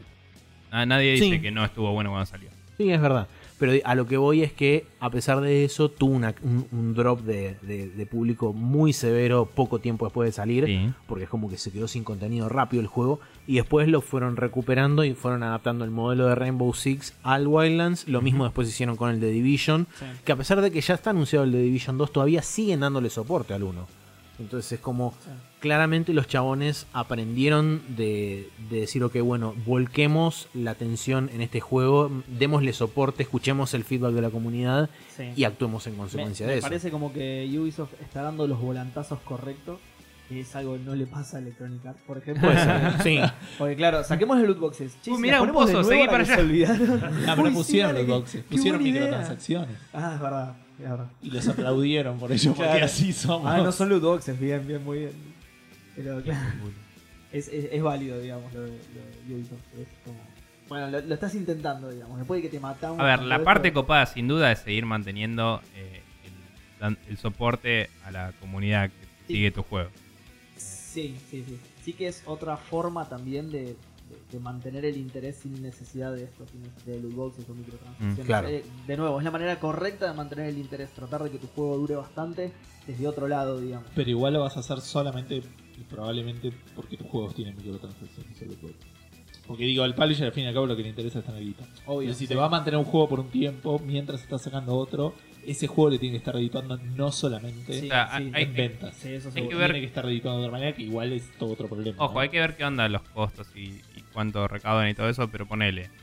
El Assassin's Creed, aunque tiene loot boxes, pues las tiene, eh, es un juego single player y todo el contenido que le están dando, eh, creo que lo que más logra es mantenerlo en las noticias Sí. y hacer que gente que no se lo compró todavía diga, ah, me lo voy a comprar. Tipo, y como que por ahí conseguís ventas a lo largo del tiempo y no solo en, lo- en las primeras dos semanas a dos meses, que es el, la ventana de, Claro. de ventas más tradicionalmente relevante para los juegos. Como que se van dando cuenta de, che, tipo, el Overwatch sigue vendiendo y sale hace tres años, dos años. Hmm. Eh, el, el- no sé, el- los juegos de PC que tienen históricamente mucho de esto de multiplayer de, de banco por años, siguen vendiendo hoy juegos de hace años. Porque es Sí, como, sí, pero uy, porque- tengo, conocí un grupo de amigos que tipo tienen otro grupo de amigos que todos juegan este juego. Bueno, Pero para mí es- esto está fundado en el hecho de que todavía se vende, que, que vos habiendo Sí. pagado el juego todavía podés poner plata ahí y te van a intentar estimular a que vos pongas plata ahí. Sí, seguro ahora cuando cambie todo eso con todas estas leyes que están empezando a aparecer y toda la bola, eh, vamos a ver qué pasa, porque cuando cambie el modelo de negocio va a cambiar para todos los juegos, no para un par. O sea, va a cambiar la economía de un Sí, sobre todo si está Sí, del lado de la ley que En el peor de los casos va a volver a las microtransacciones. Pero- Digo, no, no vamos a zafar de eso. O sea, digo, No, las loot boxes son objetivamente peor las volvemos a, a DLCs pagos tipo mini micro expansiones, literal. Tipo, onda, Ahí- bájate el mapa, bueno, Sí, segmento a la gente, pero lo puedo pagar, si no, no puedo. O boost de experiencias, esas cosas van a seguir. Sí, también hay un, hay un hay algo que es cierto que por ejemplo, de hecho esta semana salió la noticia que el Monday Night Combat decidió directamente dar de baja el juego porque no les representaba. O sea, sí, por el GDPR, bueno, es parte digamos de, la- del tema de las loot boxes, es- está medio atado a eso también. Porque en cierta forma eso puede influenciar a que, por ejemplo, esta gente dijo, no vale la pena invertir la cantidad de guita para hacer nuestro juego eh, compliant con el GDPR, así que directamente le damos de baja el servicio. Claro. Entonces tenés dos opciones, o hacer eso o directamente no tener este, jugadores europeos y directamente cortar las relaciones con Europa desde tu juego y decir, bueno, que los, los jugadores europeos no pueden entrar a nuestros servidores. Claro. Como, bueno, ok. Polémico. Sí, te estás cortando un que sector igual- de revenue enorme. de- Sí, igual Sí, el igual GDPR es tan genérico que me parece que abarca ciudadanos europeos. O sea, a mí, por ejemplo, que soy ciudadano italiano, en teoría, tipo, me parece que también me protege eso en teoría y es cualquiera. O sea, no tiene sentido, la ley no aplica acá, no tiene sentido nada, pero Tiene que digo, ver si tienen jurisdicción. un developer no tiene, claramente. Pero un developer, tipo, no puede andar preocupándose, no puede Exacto. andar preocupándose por eso, ¿viste? Por ahí discriminar gente por eso rompe otra ley en algún lugar y es Eh, como no de puedes. es lo que dijeron ustedes cuando hablaron del GDPR, eso de que para no molestarse en hacer una, una mecánica No, para obvio. cada región es bueno, listo. Si vendes un juego a nivel global, lo se a nivel global. todo, listo. y no Sí. lo vendes en tu territorio. Sí. Ese es el mejor de los mundos. Hay otras alternativas. eh, Overwatch China. En China. es, eh, tiene la otra. Hicieron una modalidad particular donde no compras loot boxes. Sí, compras tokens para después utilizarlo. Todo eso para no decir las probabilidades de. de- Lo que pasa Eso, es que eso me pareció asqueroso, boludo. Lo que Sí, pasa da es Y que, funcionó. Lo funcionó, eso es lo es peor. que el mercado chino es lo suficientemente grande como para hacer un mercado Sí, autocontenido. no, entonces eso decís, seguro. Y pero bueno, es literalmente. No voy a hacer para todos, pero sí para China. Pachinko. Ujú. Es literalmente pachinko ahí. Tipo, es como, uy, no, yo me compré una pelotita de metal, no, no estoy apostando. Digo, es como, bueno, está bien. Y nada, no, no Y puedes hacer después nada. vas a la esquina y la cambias por plata. Claro. Y droga. Eh, no, solo Pero Bueno, nada. eh, ya la, la discusión se está desvirtuando, así que. nos fuimos a la mierda, si les cualquier cosa parece, sí, si les parece, damos por concluida la, la charla barra discusión. Y nos vamos a ir a la próxima sección que es donde tienen que hablar Eduardo y Gustavo. Porque Bien. justamente al ser primerizos de Spreadshot News eh, Podcast, invitados de Spreadshot News Podcast, tienen que contestar la, la pregunta de Spreadshot News. Perfecto. Bueno, Que la ¿cómo- acabo de inventar. hacemos? Te vas y volvés, te avisamos. Claro, sí. Nosotros tres nos vamos. Nosotros, nosotros tres nos vamos, quedan ustedes dos solos. En la consola, ¿sabes más o menos cómo manejarla? Che, Bueno. igual no se aforro, no me desenchufes el mic. Ahí está. Gracias Eva por haber participado. Nos vemos la próxima. Y ahora sí, nos vamos a la Triforce.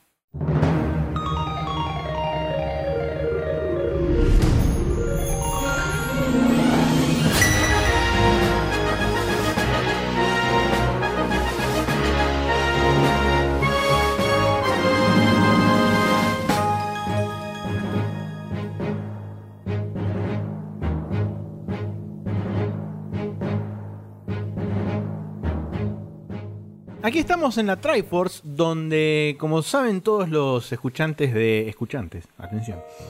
Eh, los escuchantes de Spreadshot News Podcast cada 50 episodios o cuando viene una persona este, en carácter de invitado primerizo, le hacemos realizar el rito de la Triforce que dice que ustedes tienen que armar una lista de tres juegos totalmente de forma arbitraria y mm, por decisión... Arbitraria, no. Según su propio. Según, por eso, según su, Su- su su- propio su propio arbitrio. criterio arbitrario, ese criterio mismo, pero que dice O que... no, eh, dejalo que decían como quieran. no, tiene que ser arbitrario. Bueno, Pero tengo fundamentos, no me interesa. No me interesan esos fundamentos, tiene que ser arbitrario. Pero bueno, la cuestión es que... los nombres y pasamos. Mm, Claro.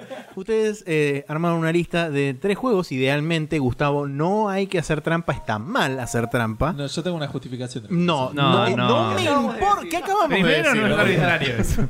Segundo, Este, tres juegos. pero bueno, eh, adelante, Gustavo, entonces, con tus primeros. Tus primeros tres de aparentemente Juegos que hay que 48. jugar. No, no, no. tres juegos que hay que jugar. El tema es así, tres juegos que hay Tres que jugar. Yo lo que puse es... eh, pensé por ahí en tres géneros, No. ¿sí? Y puse los que me parece que la gente tendría que jugar esos géneros. Y entre paréntesis, entre paréntesis, lo que había puesto es mi juego favorito, que no es el que la gente tiene que jugar. No sé si me explico. Esa era la razón. Crédito parcial. Vamos a dárselo como. Primero válido. vas a contar los tres juegos y después vas a, si querés, contar tus tres juegos favoritos de Como prefieras. Digamos, yo pensé, pensaba hacerlo. Por- como digo, Pero si lo haces después, lo otro, Maxi lo puede editar y listo. Qué raro que Gustavo dijo y y Drog dijo. Y después no dijo nada más y empezó a hablar de Eduardo. Bueno, no, era, para decirlo, aparte el último es medio trampa. Porque es el, el StarCraft 2 como RTS, el Day of the Tentacle como aventura gráfica o point and click, y como este, RPG, pensaba en el Fallout 1 o 2, siempre es difícil verlo. El 2 es mejor a nivel de gameplay y el 1 es mejor a nivel de historia y me cuesta elegirlos. Esa era la, la idea original. Ahora, excepto el Fallout, que es el último, los otros no son mis favoritos de estos géneros. digo. Mi- Mi RTS favorito es el Command and Conquer 3, el Tiberian Wars. Y de aventura gráfica es el Secret Monkey Island. Eso es lo que había aclarado. Digamos, no es lo que, el que más me gustó a mí. Pero si alguien tuviera que jugar ese juego, me parece que son más redondos, están mejor armados. eh, Este, digamos que te vas a poder enganchar más y vas a poder conocer, digamos, eso. El Dedos de Tentacle es bastan- bastante más ah, accesible. Sí, sí, obviamente es, mu- es, es posterior y está eh, mejor armado, lo que sea. El, el Secret of Monkey Island tiene un lugar especial en mi corazón y es eso. Pero digo, si vas a jugar, yo te recomendaría jugar al Tentacle. Por eso digo, pensando en lo que tiene que jugar la gente. Fui a mejores exponentes de, de algunos géneros. Y una breve razón por la cual cada uno de esos juegos. El- bueno, el, el, el- el Day of the Tentacle, como decía, tiene, me parece que están bien armados los puzzles, que la historia es interesante, es gracioso, cumple con todos los, los tics, me parece que es eh, eh, interesante a nivel historia, que, que estético, nada. Es atractivo aparte siendo tanto en su versión vieja como en su remaster. Aparte lo puedes jugar, claro, hoy en día. Claro. Sí, es un juego que no, sí, no mucho envejeció problema. prácticamente. Yo lo juego con los, gráficos viejos. Sí, Los sí, por eso. Los nuevos no me cierran de todo. igual. Ah, yo ese lo juego, con los, los Monkey Island no, pero los, los- ese sí lo juego. Tiene una adaptación rara, como que no está redibujado, sino que no, no sé. Está medio vectorizado y no me copa. Sí, vectorizado automáticamente. Como lo dibujás de nuevo o Sí. lo dejás como está. Tenés problemas con las aristas, entonces. mm, Tiene muchos problemas de aristas. Pero bueno. Eh, y eh, bueno, después el, el StarCraft 2 me parece que, es un, que fue un juegazo y que tiene una historia muy interesante. Y tiene cosas también muy interesantes de RTS, como tener, una, eh, tener elecciones y tener mejoras y tener ese tipo de cosas. Tiene Estéticamente vas cambiando, arrancás como en un barcito, después estás en tu nave, después estás en otro lado. Y, y me encantó toda esa parte del juego. Tiene como una. eh, Jugas misiones donde jugas con otras razas, donde está justificado porque es una memoria de otro y nada. Toda esa parte me parece que es un juego muy muy bueno. Ese, digamos, después la expansión no me gustó tanto la primera, que hace una la terminé. Yo la terminé Ghost Full Anime. bueno, fantástico. Sí, escuché que el final es como, ¿what? Pero What? igual eh, tendría que seguirlo, pero el, el Heart of the Swarm sí me pareció más choto en, en todo sentido. Heart of the Swarm en algún tiene- momento era hacer muchos bichos y mandarlos, que es la estrategia hacer, Sí. pero me resultó mucho menos divertido. que- Sí, pasa que tiene también, por ejemplo, cosas, decisiones interesantes como son los caminos evolutivos de las diferentes unidades. Claro. Que eso puede ser interesante porque es como que vos tenés, digamos, la- las unidades básicas de los Zerg, pero después vos tenés como características particulares o únicas. Sí, que lo vas mejor. Que- Bueno, es el, el 2 igual también lo tiene. Eh, Sí, que me- mejorabas tipo un tanque, y, pero podías elegir entre dos mejoras. sí, es O verdad. sea, me refiero a eso me parece muy interesante como para, eh, Eh. digamos, eh, para atrapar a la gente. Sí, Sí. aparte la, la decisión de decir, che, un RTS no tiene por qué ser igual en multiplayer y single player, me parece Brillante, sí. De hecho, lo que pasó también a lo largo de, de las tres expansiones de StarCraft fue que había unidades que eran exclusivas de multiplayer Claro. y no existían en el single player. Y lo mismo Y viceversa. Sí, sí, porque de hecho el, el Heart of Swarm tiene la, la posibilidad, decía, de, de, de una larva sacar dos constructores y si eso lo llegas a poner en multiplayer, y olvídate. todo increíble. Mismo pasa con, con las evoluciones de los Zerglings. Vos tenés evoluciones de los Zerglings que salen tres Zerglings por cada, por Sí, cada huevo. no, y es tipo o sea. imposible combatir contra eso. Este, entonces esas decisiones me parece que son eh, súper súper valiosas y, y que hoy en día es un juego que, que recomiendo porque Sí, seguro. Además, eh, e interesante. más allá de eso también te permite la posibilidad de que, de última, si vos querés ver cuál fue el último eslabón de la cadena de los RTS, es el StarCraft 2, porque después de, de ahí es como que, si bien muchos intentaron evolucionar o cambiar un poco la fórmula, que hoy existen juegos que son similares en, en algunos sentidos, tenés por ejemplo el Grey Goo, tenés algunos otros juegos que son RTS, digamos, en su, en su núcleo, pero intentan, digamos, buscar a ver, darle media vuelta de tuerca más, cosa de intentar evolucionar el género. Realmente para donde se tiró la gran mayoría del mundo es para el MOBA, o sea, el MOBA es un desprendimiento directo de los RTS y te sirve por ahí para ver, digamos, de dónde vienen un montón de mecánicas y un montón de convenciones que están dentro de los MOBA. O sea, de- Vienen de ahí. tenés los Total War, pero es otro tipo de RTS. Total War es, es otro género completamente Igual aparte. diría que de por sí StarCraft eh, y Warcraft 3 en cierta medida eh, son como... eran distintos al resto de los RTS. Sí. El resto era más... bueno, hay tres pilares grandes, eh, Command and Conquer, eh. Warcraft y Age of Empires. Warcraft y Age of Empires. Sí. Bueno, y después de sí. golpe salieron tipo, upa, hay estos que tenés miles de chabones, que es tipo todo el ROM Total War en adelante. Y eran cuatro pilares. Y eh, se califican ahí, y la mayoría caen para el lado del Command and Conquer o del Age of Empires hoy. Y el StarCraft sigue siendo bastante único en eso. Sí, puede ser. Sí, el Starcraft fue el, el- el primero también. el- el- las razas eran increíblemente distintas. Sí, tenía, cada uno tenía un playstyle Sí, totalmente diferente. Lo único que era la diferencia eran los hechizos de los magos, ¿me entendés? de los humanos y los orcos. Sí. Y de repente construían distinto. eh, Sí, sí, sí. nada, eh, te- te- te hacían, cada- hacían cosas muy distintas. Después el Warcraft 3 lo reaprendió eso. Y miraban oro distinto, tenías los, los elfos que no co- Ah, cortaban seguro. árboles. Entonces simplemente se quedan ahí chupando energía de los árboles, pero no los matan y todo ese tipo de cosas son buenísimas. Pero bueno, el Hero de StarCraft 2 pues, es un poquito más moderno que el Warcraft 3. Mm. Igual ahora le van a sacar el parche para jugarlo en HD y todo Sí. eso, así que el Warcraft 3 también tranquilamente podría ir, porque tiene otras Dejá de cosas muy trampa. interesantes. Cortala ahí, loco. Hablaron metió como cinco. Bueno, el Fallout, el, el 1 o el 2 son juegos que me encantaron y me parecen que son Elegí buenísimos.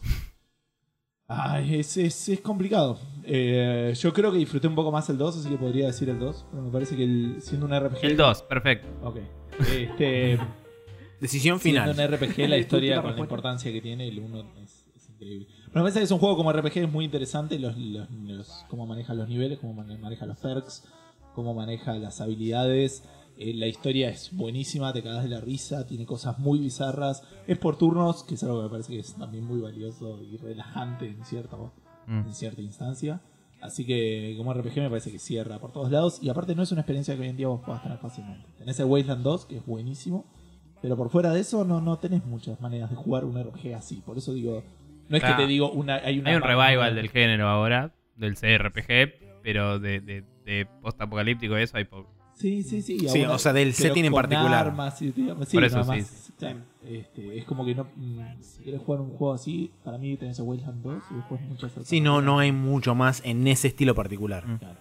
Sí, hay más clones del Baldur, digamos. Claro, esa onda. Más fantasía y demás. Sí. Sí, con el Pillars of Eternity y todo eso, sí. sí, sí. Sí. Pero bueno, esa es la Trifuerza. que- Muy bien. Eh, Edu. Yo, que no voy a ser tan estru- estructurado como Gustavo, no voy a elegir por género ni nada. Voy a ir Son directamente a tres por lo Arbitrario. para- Son tres, sí, voy a ir directo a los bifes, Final Fantasy IX, Final Fantasy No me extraña en absoluto. Ni más nadie. Qué sorpresa. Eh, eh, a- más allá de, de la nostalgia y el afecto que le tengo al juego, me parece que es un RPG japonés re redondito, eh, que incluso hoy en día, a pesar de haber salido en 99-2000, se sigue disfrutando. Así que me parece que si no lo jugaste y te gustan los RPGs, es un juego que, que deberías jugar porque es re disfrutable. Está aparte lo puedes jugar en, en la versión de Play 1 se ve un poco más choto, o en la versión nueva que salió ahora en PlayStation 4, que es como un port medio barato, pero que le mejora algunas cositas y te da la posibilidad de, de esquivar algunas algunas cosas medio Sí, tediosas. la las herramientas que facilitan el, acceso a ciertas exacto, cosas. Le, le aceleras el tiempo, puedes sacar peleas. puedes- ¿Esa versión salió en PC también? Creo que es la misma que está en Steam, sí. Ok. Me parece, pero no estoy seguro. Eh, siguiendo, me quedo con los RPGs. El segundo de la lista creo que te va a gustar a vos, Maxi, porque estamos hablando de Witcher 3. Que en el, en el lado occidental de los RPGs me parece que es lo mejor que salió en los últimos años. Y no sé si en la historia tampoco. Porque no es tan occidental, no tan las lejos cosas europeas en realidad sí son Es como lo más otra oriental categoría del más. occidental, Claro. digamos. Claro. Pero me refiero a que es un, es un, un juego que no. Sí, no, que no es japonés, a eso me refiero. Sí. Es un euro RPG. Exacto. Eh, me parece que es un juego también que, que la pega por todos lados, tanto en gameplay, tanto en historia, tanto en, sidequests, mecánicas, personajes, tipo, hace todo bien. Sí. Y lo hace a una escala que decís, no, ¿cómo hicieron? Tipo, es muy común ver juegos muy grandes que hacen una cosita bien y el resto más Claro. o menos. No hace todo Teniendo bien presupuesto en dólares en un lugar que Claro. tu moneda Eh, está nada, parece Bratislava. la, la- la pegó a una escala también que lo tenés que jugar. Y el último, ahí sí me voy a a- a- alejar de los RPGs. Y voy a ir a, a, bueno, la razón. del Virtua nombre. Tennis 2. No, que sea uno de pesca, por favor, que sea uno de pesca. No, no, El no. arcade de los Simpsons. Juegas. claro. No, no, me El voy a ir al, re bueno. al origen de, ca- de Café Fandango y elegir Green Fandango. Ah, sí, señor. eh, porque primero me encantan las aventuras gráficas y si bien considero que no es la mejor aventura gráfica porque tiene un montón de defectos. La guardo cerca de donde estaba mi corazón. Exactamente. Ah, Eh, es un juego que hace una parte del, de la historia del juego muy bien, después se cae un poco, pero toda esa parte que hace excelente eh, es, es, es increíble. Es el- pico de, de- de historia, música, estética, eh, gameplay, incluso porque hasta, hasta esa parte incluso los puzzles son muy razonables, excepto un par de, de cositas De las carreras de gatos. Exacto, sí, sí, cosas salpicadas. Me parece que es un juego que hasta ese punto se mantiene muy bien. Después sufre un poco de, de- de- de que se nota que se apuraron para terminarlo. Sí. Pero en general igual es una re linda experiencia y, y que no es algo que se haya visto de nuevo. Creo que ningún juego una mezcla de dos estilos eh, tan separados como es el noir y, y, y el fandango, digamos, el- la, la- la- la- la cultura mexicana, digamos. Sí. Eh, Me parece que, es- y que lo hicieron muy bien, porque de hecho Tim Schafer siempre cuenta que se fue a pedir a, ¿cómo se llama? A, um, el compositor de la música, Em, eh, Macon, Mac- no me sale. sí, no puedo acordar. Ese. No. Sí, sí, Le dijo, necesito una mezcla entre música noir y música mexicana. Ah, algo así le dijo el chabón y le tiró el tune de, de, de Green Fandango. una cabeza. Ya, musical. sí, mira, lo tenía pensado justo, toma. Claro. Claro, Así que no, mi, mi trifuerza son esos tres: Final Fantasy. 9, Witcher 3 y Green Fandango. Perfecto. Que Tendría que jugar todo. ¿no? Muy Muy bien. Escuchaste, Maxi, tenés que jugar al Green Fandango, la concha de tu madre. Corro, hijo de Sí, no puta. creo que pase. Eh, bien, de basura. así damos por concluido entonces el Special Move. Y nos vamos a ir a la última sección de este programa que, como siempre, es el Special Move. Dijiste Mood dos Dije veces, pero- veces, sí, ya lo sé, no importa.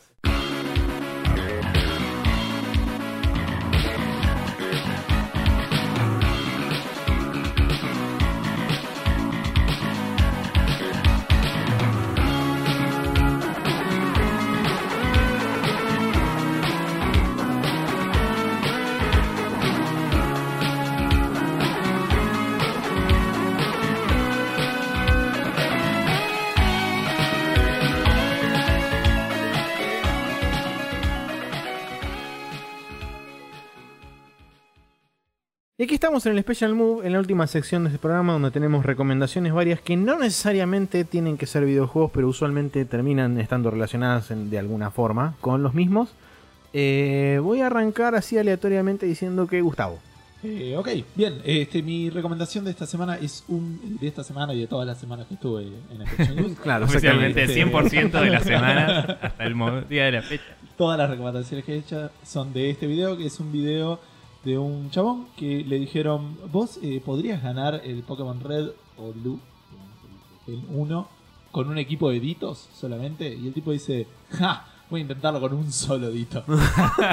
Porque 3 es demasiado. Porque 6 es demasiado. Entonces, claro, lo- lo- eh, recordemos algunas cosas, digamos. El Dito tiene una sola habilidad. No puede aprender habilidades por. por eh, ¿Cómo se llaman? Las. eh, Por copia. TM, ¿no? Eso, las Technical Machines ni las HM. Entonces, la única habilidad es transformar. Cuando se transforma, agarra todas las habilidades del oponente con 5 de cada una y los stats del oponente. O sea, vos jugás con un Dito nivel 99 y peleas contra un Pichi nivel 4 Y se transforma en un Pichi nivel stats y 4. Toma los stats de fuerza. Algunas cositas te pueden ayudar porque algunas habilidades como que hacen en función del nivel.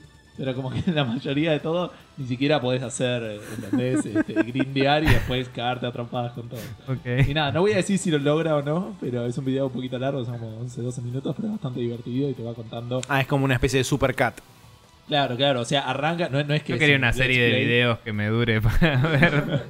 Claro, no es una serie, no, no es un let's play, pero te va contando al principio bien detalladamente cómo fueron cosas y después dice, bueno, y con esto más o menos vamos a hacer tal lado. Claro. Y, y- y bueno, la pregunta es si puede o no puede ganar a todos. Igual me quedé con las ganas Ah, de Let's Play. te digo. Sin usar eh, ítems, eso también, en combate. Ah, bueno, pero un Este, hijo de puta. Sí, sí. Y sin poder usar otros Pokémon ni siquiera para, para cambiarlos. O sea, quiere decir, suponete que peleas contra tu oponente y tu oponente su primer Pokémon es un Taurus. Tenés que copiar ese Taurus y ya está, no tenés Transform y no tenés más nada. Tipo, jugás siempre contra el primer Pokémon del otro y no puedes sacar y volver a poner el dito para que se transforme en otro. Claro. No, no. Ah. Es este así bien, bien a, la- a la- a los palos y la verdad que es bastante entretenido de ver a ver si, si llega o no llega. Bien, perfecto. Limado. Eh, Seba. Eh, bueno, yo voy a recomendar dos cosas. Una es una boludez. Claro, a él nadie le dice nada. No, bueno, las recomendaciones no pueden ser más de una. Ah, no. Una es una boludez. Yo tengo que mi podcast y pongo mis reglas. Cuando les De invitemos hecho, a eso sí. ellos, Tenés nuestras tu podcast y pones tu regla. tranquilo, bueno. tranquilo, ya vas a tener tu revancha. Eh, nada, voy a recomendar dos cosas. Una es una boludez que es eh, un juego que me apareció en la... ¿Vieron esos juegos que te meten publicidad en el medio y tenés que esperar a que pase esa publicidad para seguir jugando? Bueno, estaba jugando otro juego, me apareció la Juegos de publicidad mierda, este. Exacto. Eh, me pareció la publicidad de este y me pareció interesante. Así que entré, me lo bajé, se llama Balls Bounce. Es una especie de Arkanoid en el que vos no tenés la base. Eh, uh, ¿está bien, Max? Sí. el que vos no, no tenés la base en la que haces rebotar las pelotas, sino que eh, te arrancan los, los, eh, ladrillos, digamos, los bloques que tienen un número de la cantidad de veces que le tenés que pegar. Y vos con un solo tiro tenés que tratar de pegarle lo más que puedas hasta sacar el número y reventarlo. ¿no? Ujú. O sea, rebotás contra el piso. No. Sí, Vos la, la tirás una vez y rebota en los bloques según como la hayas tirado. Una vez que toca el piso, ahí frenó el nivel. Lo tirás tipo pinball y tenés Exacto. que pasar la pelota para arriba de los ladrillos y que rebote del lado de arriba. Exactamente. Perfecto. O depende de cómo estén posicionados. Sí. Una vez que la pelota toca el piso, queda ahí y los ladrillos bajan y se suman nuevos tipo Oh. Tetris. Sí, es el, el Balls que habíamos hablado con él en algún momento. Eh, sí, puede ser. Sí. acá en- Como que tirás ahí, los rompe y. Esto es muy Exactamente. poco, esto es muy poco podcasterín. Exactamente. No, bueno, pero ahora En sí me hago un radial. poco más a la idea de cómo, cómo es la, la movida. Bien, perfecto. Eh, O sea, vos ma- mandás la dirección de la pelota, la pelota le va pegando a los distintos cuadrados. Los cuadrados, una vez que lo golpeas la misma cantidad, la cantidad suficiente de veces desaparecen y las pelotas, la pelota sigue rebotando. Exactamente, además vas consiguiendo más pelotas con el correr de los, de- con, con la progresión del juego y se va haciendo nada, una fiesta de pelotitas y Sí, que divertido. revientan, ¿no? Es un pelotero. Es súper divertido. Posta, algo que no aclaré es que es un juego de celular, ¿sí? Eh, es una recomendación atípica a mí porque a mí no me gusta jugar en celular. Pero nada, la publicidad funcionó maravillosamente.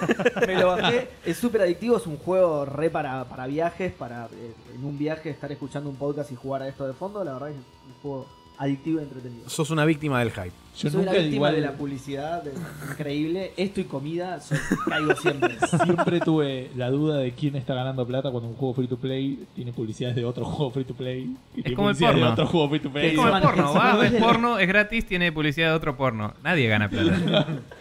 Es- es- lo hacen porque son buena gente, claro. No, que encima, eh, posta, este es de otro desarrollador, nada que ver. Pero bueno, esa fue la primera recomendación. La segunda, un poco más de nicho en realidad, voy a recomendar un chabón que se llama Dan Mumford.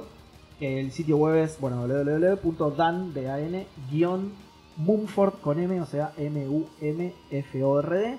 El chabón es un ilustrador de la ¿Punto República? Madre. eh, eh, punto com. Bien. Eh, el chabón es un ilustrador inglés de la puta madre que suele hacer eh, ilustraciones y póster para. no oficiales, sino porque se ve que al chabón le gusta. De películas y eso, tiene muchos de Star Wars, tiene muchos de It, eh, de, de la última It que salió. Eh, nada, el chabón es una bestia. eh, obviamente no. Tiene un estilo muy particular y es un animal. Vayan a buscarlo. Eh, entren en esa página, vayan a las redes del chabón que tiene ilustraciones, pero. Lo conozco, muy zarpadísimas. No, no lo puedo explicar porque es muy visual la cosa, pero nada, búsquenlo que es una bestia el chabón. Las ilustraciones que hace son fantásticas. Tiene tapas de disco de Maiden. Que es así, es oficial, Bien. eso sí es. eh, Porque la acabo de ver porque Nico lo está buscando. Nada, eh, entren a la página o busquen al chabón en las redes, que es una locura lo que dibuja el chabón, hace unas escenas increíbles. Muy bien, perfecto. Eh, Edu. Sí, yo me voy a alejar del gaming. Eh, iba a ver si recomendaba algo, algo- algún comediante o algo así que, que a mí me gusta mucho la comedia y stand-up.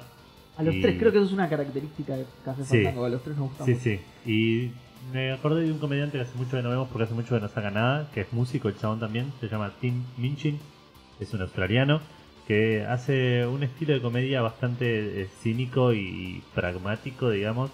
Eh, se encarga bastante de, de bastardear a la religión y al espiritismo. Tal vez el mejor tipo de comedia.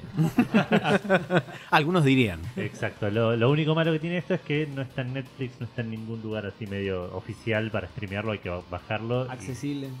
Y si no te llevas bien con el inglés, por ahí es que se te complica un poco más porque tiene un acento muy fuerte. Sí, el australiano es como particularmente complicado. Exactamente, pero la música que hace es fantástica, la comedia que hace es, Es buen genial. músico. Es muy buen músico, toca un toca el piano que te, te da calambre y toca otros instrumentos también, el acordeón, tipo el de la guitarra. Pero nada, quería recomendarlo porque para que lo vea más gente y por ahí haga algo más. Ah, Sí, sí, igual si lo buscan ahora está haciendo musicales en Broadway y esas cosas. Claro, sí, sí, dejó de hacer Ah, especiales. grosso, así. grosso el chabón. Sí, sí, sí, la, la, la re pegó. Aparte ves el primer especial y es un, en un teatrito re chiquito, el Sí, solo, sí. tipo re... Con un personaje aparte que hace que medio así, medio nervioso, medio... Claro. eh, así que nada, Tim Minchin en todo está en YouTube, está, si, si no se puede bajar, eh, muy muy recomendado. Perfecto. Es muy bueno. sí, Tim- estoy comiendo. Eh, Eh, Maxi recomienda unas galletitas muy buenas. muy buenas. Las frutigrán con chocolate son una cosa de locos. Pero además de eso, Nico también tiene una cosa para recomendar y después voy yo. Sí, señor. Eh, estaba pensando en qué música habíamos pasado en el programa y qué no. Me fijé en la lista que tenemos en YouTube de lo que sobra de Sprecho News. Que tiene, creo que todo, ¿no? ¿Está al día? Sí, señor. De todas las canciones que pasamos al final del programa cuando nos pintó pasar una canción al final del programa porque está bueno. Dije, querría que pasáramos algo del soundtrack de The Warriors en el capítulo número 300. Así que, ¿por qué no recomendar el soundtrack de The Warriors? Para que sea temáticamente apropiado. Y mm, ya que estamos en la película de juego. Porque, nada. eh, The Warriors es una película vale. eh, que creo que era del 74, tal vez. Me acuerdo. Ponele, vamos a decir que sí. Vamos Sí. a decir que sí. 75, Em, sí, es más o menos contemporánea a Mad Max a la primera, ¿no? 78, por ahí una cosa así. Puede ser, no sé. Arranca y ya, ya estás pasándola bien con la música. eh, hay un montón de gente vestida de una forma muy glam, así, un toque border super homosexual. eh, y están todos ahí yendo a juntarse y eh, culpan a el grupo de los Warriors, que es una pandilla, por un crimen que no cometieron. Y, y nada, básicamente es como que todas las pandillas eh, los quieren cagar a bifes a ellos y ellos tienen que volver toda la ciudad en la- después de la medianoche cuando no andan los trenes, no andan la Claro. mierda, todo es un quilombo, eh, sin que los caguen matando. Y esa es la película, es como una especie de eh, pseudo odisea, literal, o sea, es como medio, no sé si la vieron, pero es como un retelling de la odisea con pandillas en Nueva York. Es medio loco. En los Em. momentos donde, donde Nueva York era tierra de nadie y era el peor La lugar década del de- 70, No, pero sí. muy, muy loco, sí. la ciudad dijo, che, estamos en quiebra. Eso Y- es una ciudad. Nada, el soundtrack de esta película es increíble. Y el juego, aunque no lo jugué, eh, vi un par de mini documentales de gente de YouTube que te cuenta qué onda el juego este, qué sé yo. Eh, lo compré en la Play 3, poco después mi Play 3 murió y no lo pude jugar. Em, pero está para Play 4 también, el, el port del, de Play 2. Eh, el juego es un juego de Rockstar Games que contrató absolutamente a todos los actores para que hagan sus roles de nuevo. Y ahí se fue el presupuesto. Eh, y, o sea, los tipos pusieron las voces de sus, de sus personajes. Quizás se escuchan un poco más viejos, pero bueno. Y lo, lo the más loco es que la película, no sé, durará una hora y pico. No, no me acuerdo la duración exacta.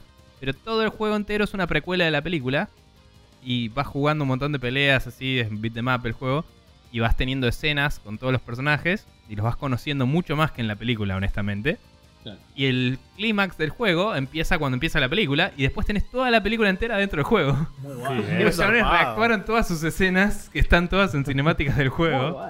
Y todas las peleas de la película las jugás peleando. Claro. Claro. Y tipo hay una parte que te cagas a piñas en el baño, como en la película y cosas así.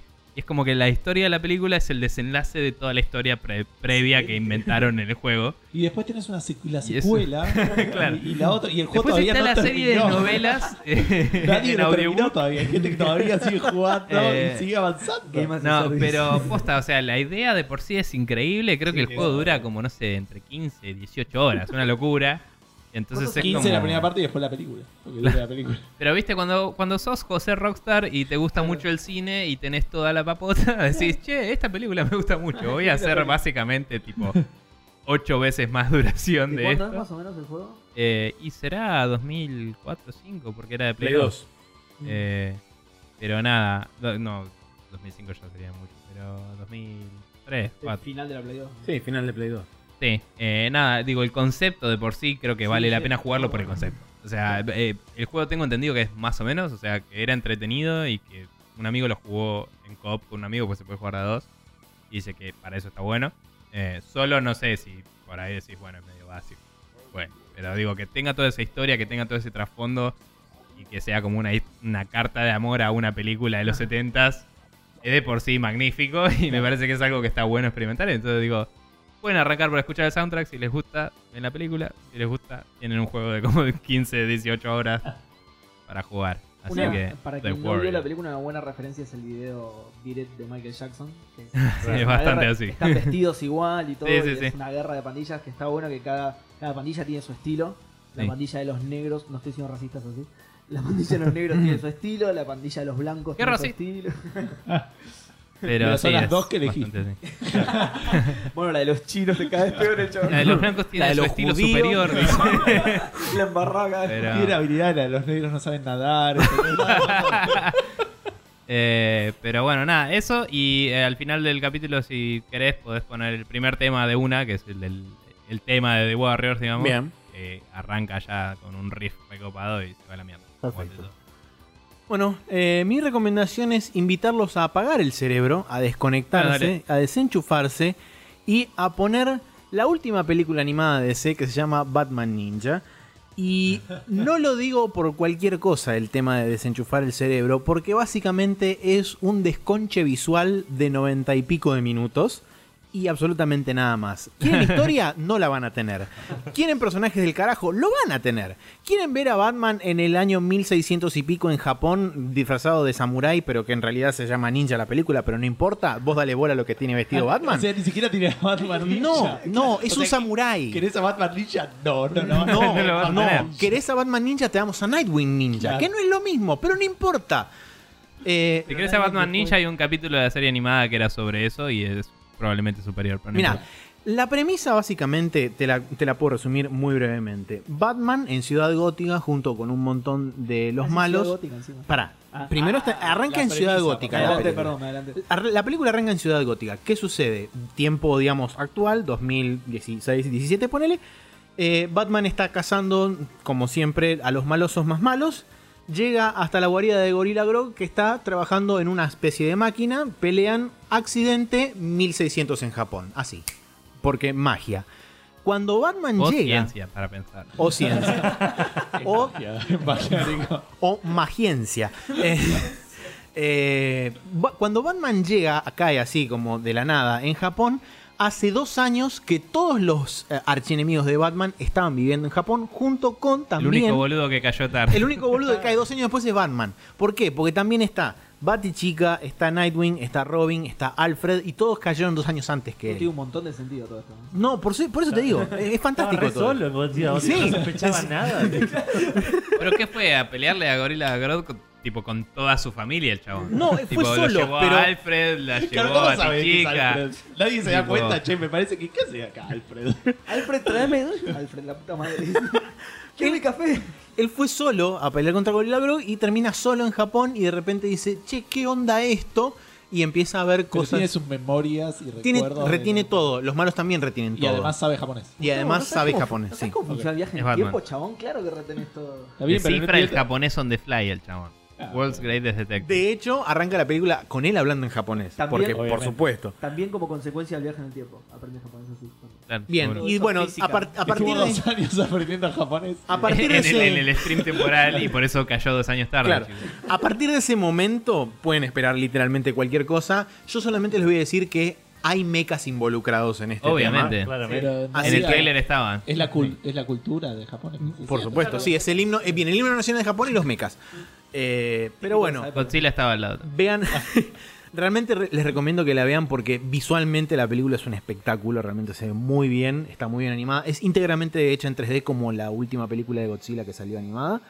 Eh, no tiene por suerte los problemas que tienen la gran mayoría de las películas animadas en 3D que por alguna razón en particular los chavales están empecinados en hacerlas en 24 frames por segundo y se ve como si estuvieran corriendo a 10, Pero no sé por qué es O esa sea, porque es animación 3D que simula un anime, digamos. Tiene cel shading Exacto. y eh, hacen los frames discretos y no te los interpolan, entonces se ve para el orto. Correcto. Eh, Esa es la razón. Sí. Pero bueno, eh, eso por un lado. Y con respecto al tema de la película en particular, hay una, una peculiaridad que tiene, que es que la película recibió doblaje oficial, por supuesto, en Estados Unidos, con todos los actores de voz, digamos, oficiales de cada uno de los personajes. Kevin Conroy, Mark Hamill, etc. Lo loco de esto es que el doblaje en inglés está basado en básicamente lo que los guionistas americanos vieron cuando recibieron el final de la película y no en el guion japonés. ¿Por qué?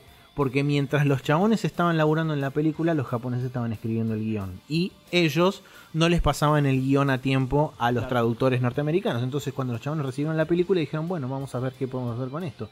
Y básicamente inventaron una película o un doblaje en base a lo que, mostra- lo que muestran como las los Power Rangers. Eh, un poco así. Entonces, si vos querés, podés, por ejemplo. Ninja, así. Entonces, si vos querés, por ejemplo, La, la, la imposibilidad de saber la diferencia entre un ninja y un samurai. digamos. Exactamente. Pero, por ejemplo, vos Bueno, podés. El guion es imposible de saber eso. Sí, Gustavo. podés ver la versión japonesa con el audio en japonés y los subtítulos japoneses y es una cosa. Y ves la versión yankee y es otra película prácticamente diferente. O sea que Ah, podés ver puedes dos ver dos películas veces. diferentes pero con la misma imagen. Muy bueno. Ah. Es un plus, es un plus. Es un plus. Ah. De hecho, si te bajás la, la- si conseguís comprando oficialmente la versión Claro. oficial, viene con los dos lenguajes entonces y con los dos ¿En subtítulos. japonés tiene un poco más de sentido o sigue siendo.? No, en japonés es de lo fumeta. mismo? Claro, sí. O sea, es Japón, boludo. O Sí, sea, sí, es verdad. Me encanta la gracia de Tiene otro tipo de de- sinsentido. ¿no? De que todo tiene que decir, che, ¿y esto se hubiera pasado en 1600 o qué onda? Y nada, ¿y ¿qué pasa? Lo más loco es que, por ejemplo, Veamos que Tendría la misma cantidad los- de robots gigantes. La misma. to- De- todos de los hecho, enemigos Si vas a Japón, seguramente hay una versión de Expression News de que hubiera sido si esto Claro. se grababa en, en el Japón Claro. feudal. En el Japón feudal.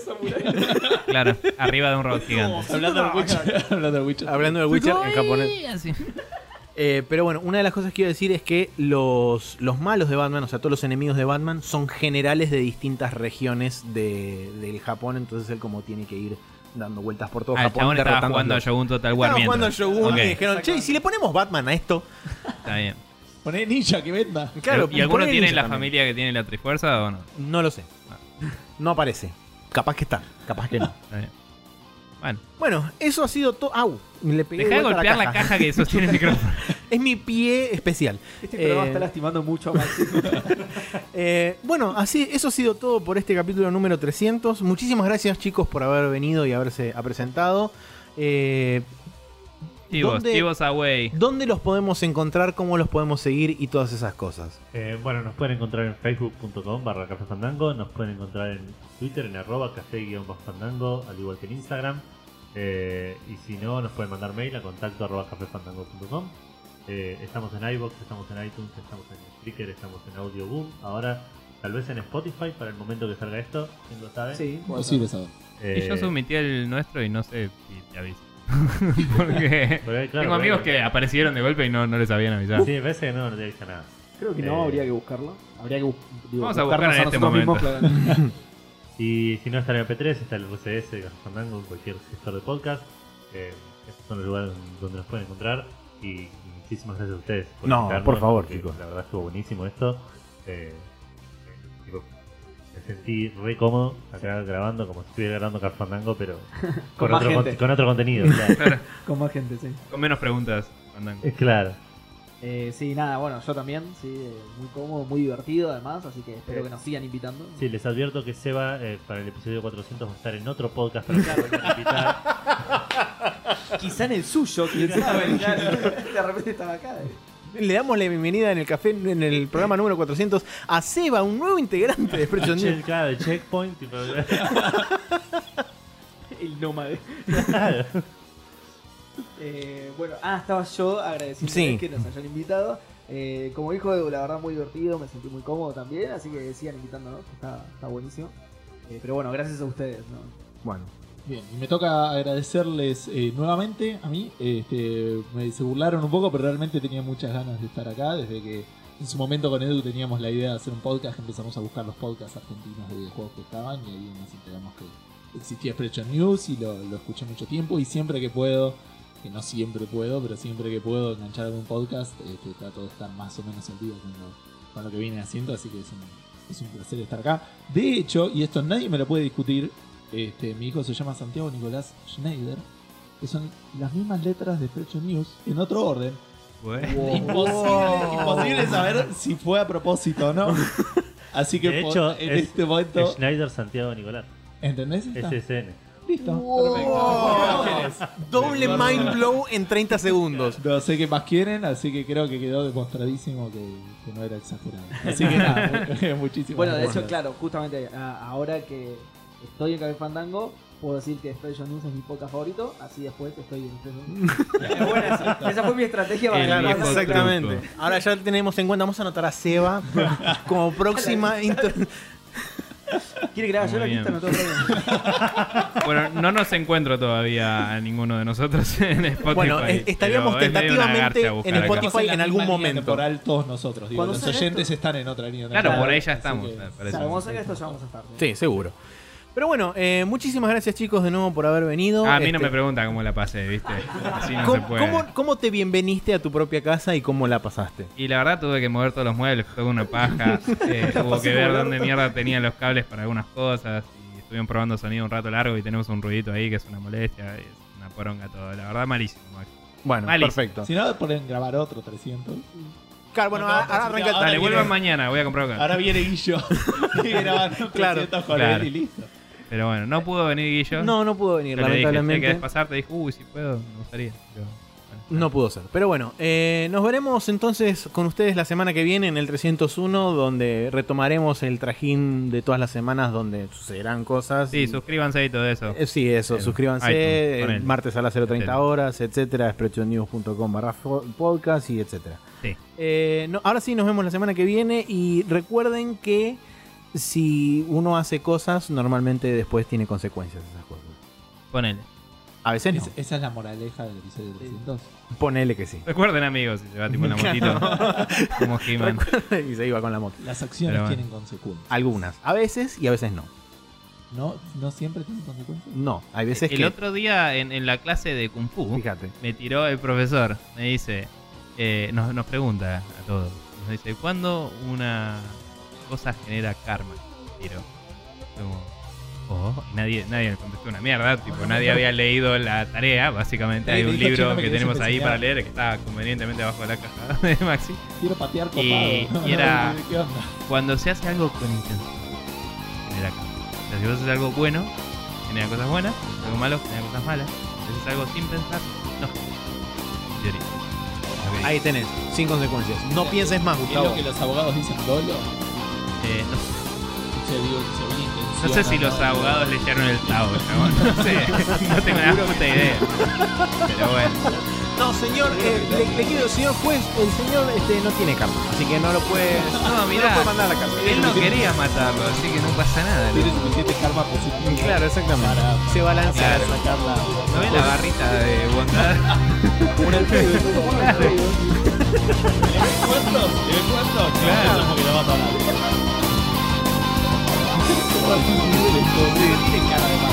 Claro, tal cual. Chabón de la que era igual al diablo, ¿viste? La barbita de Ahí está.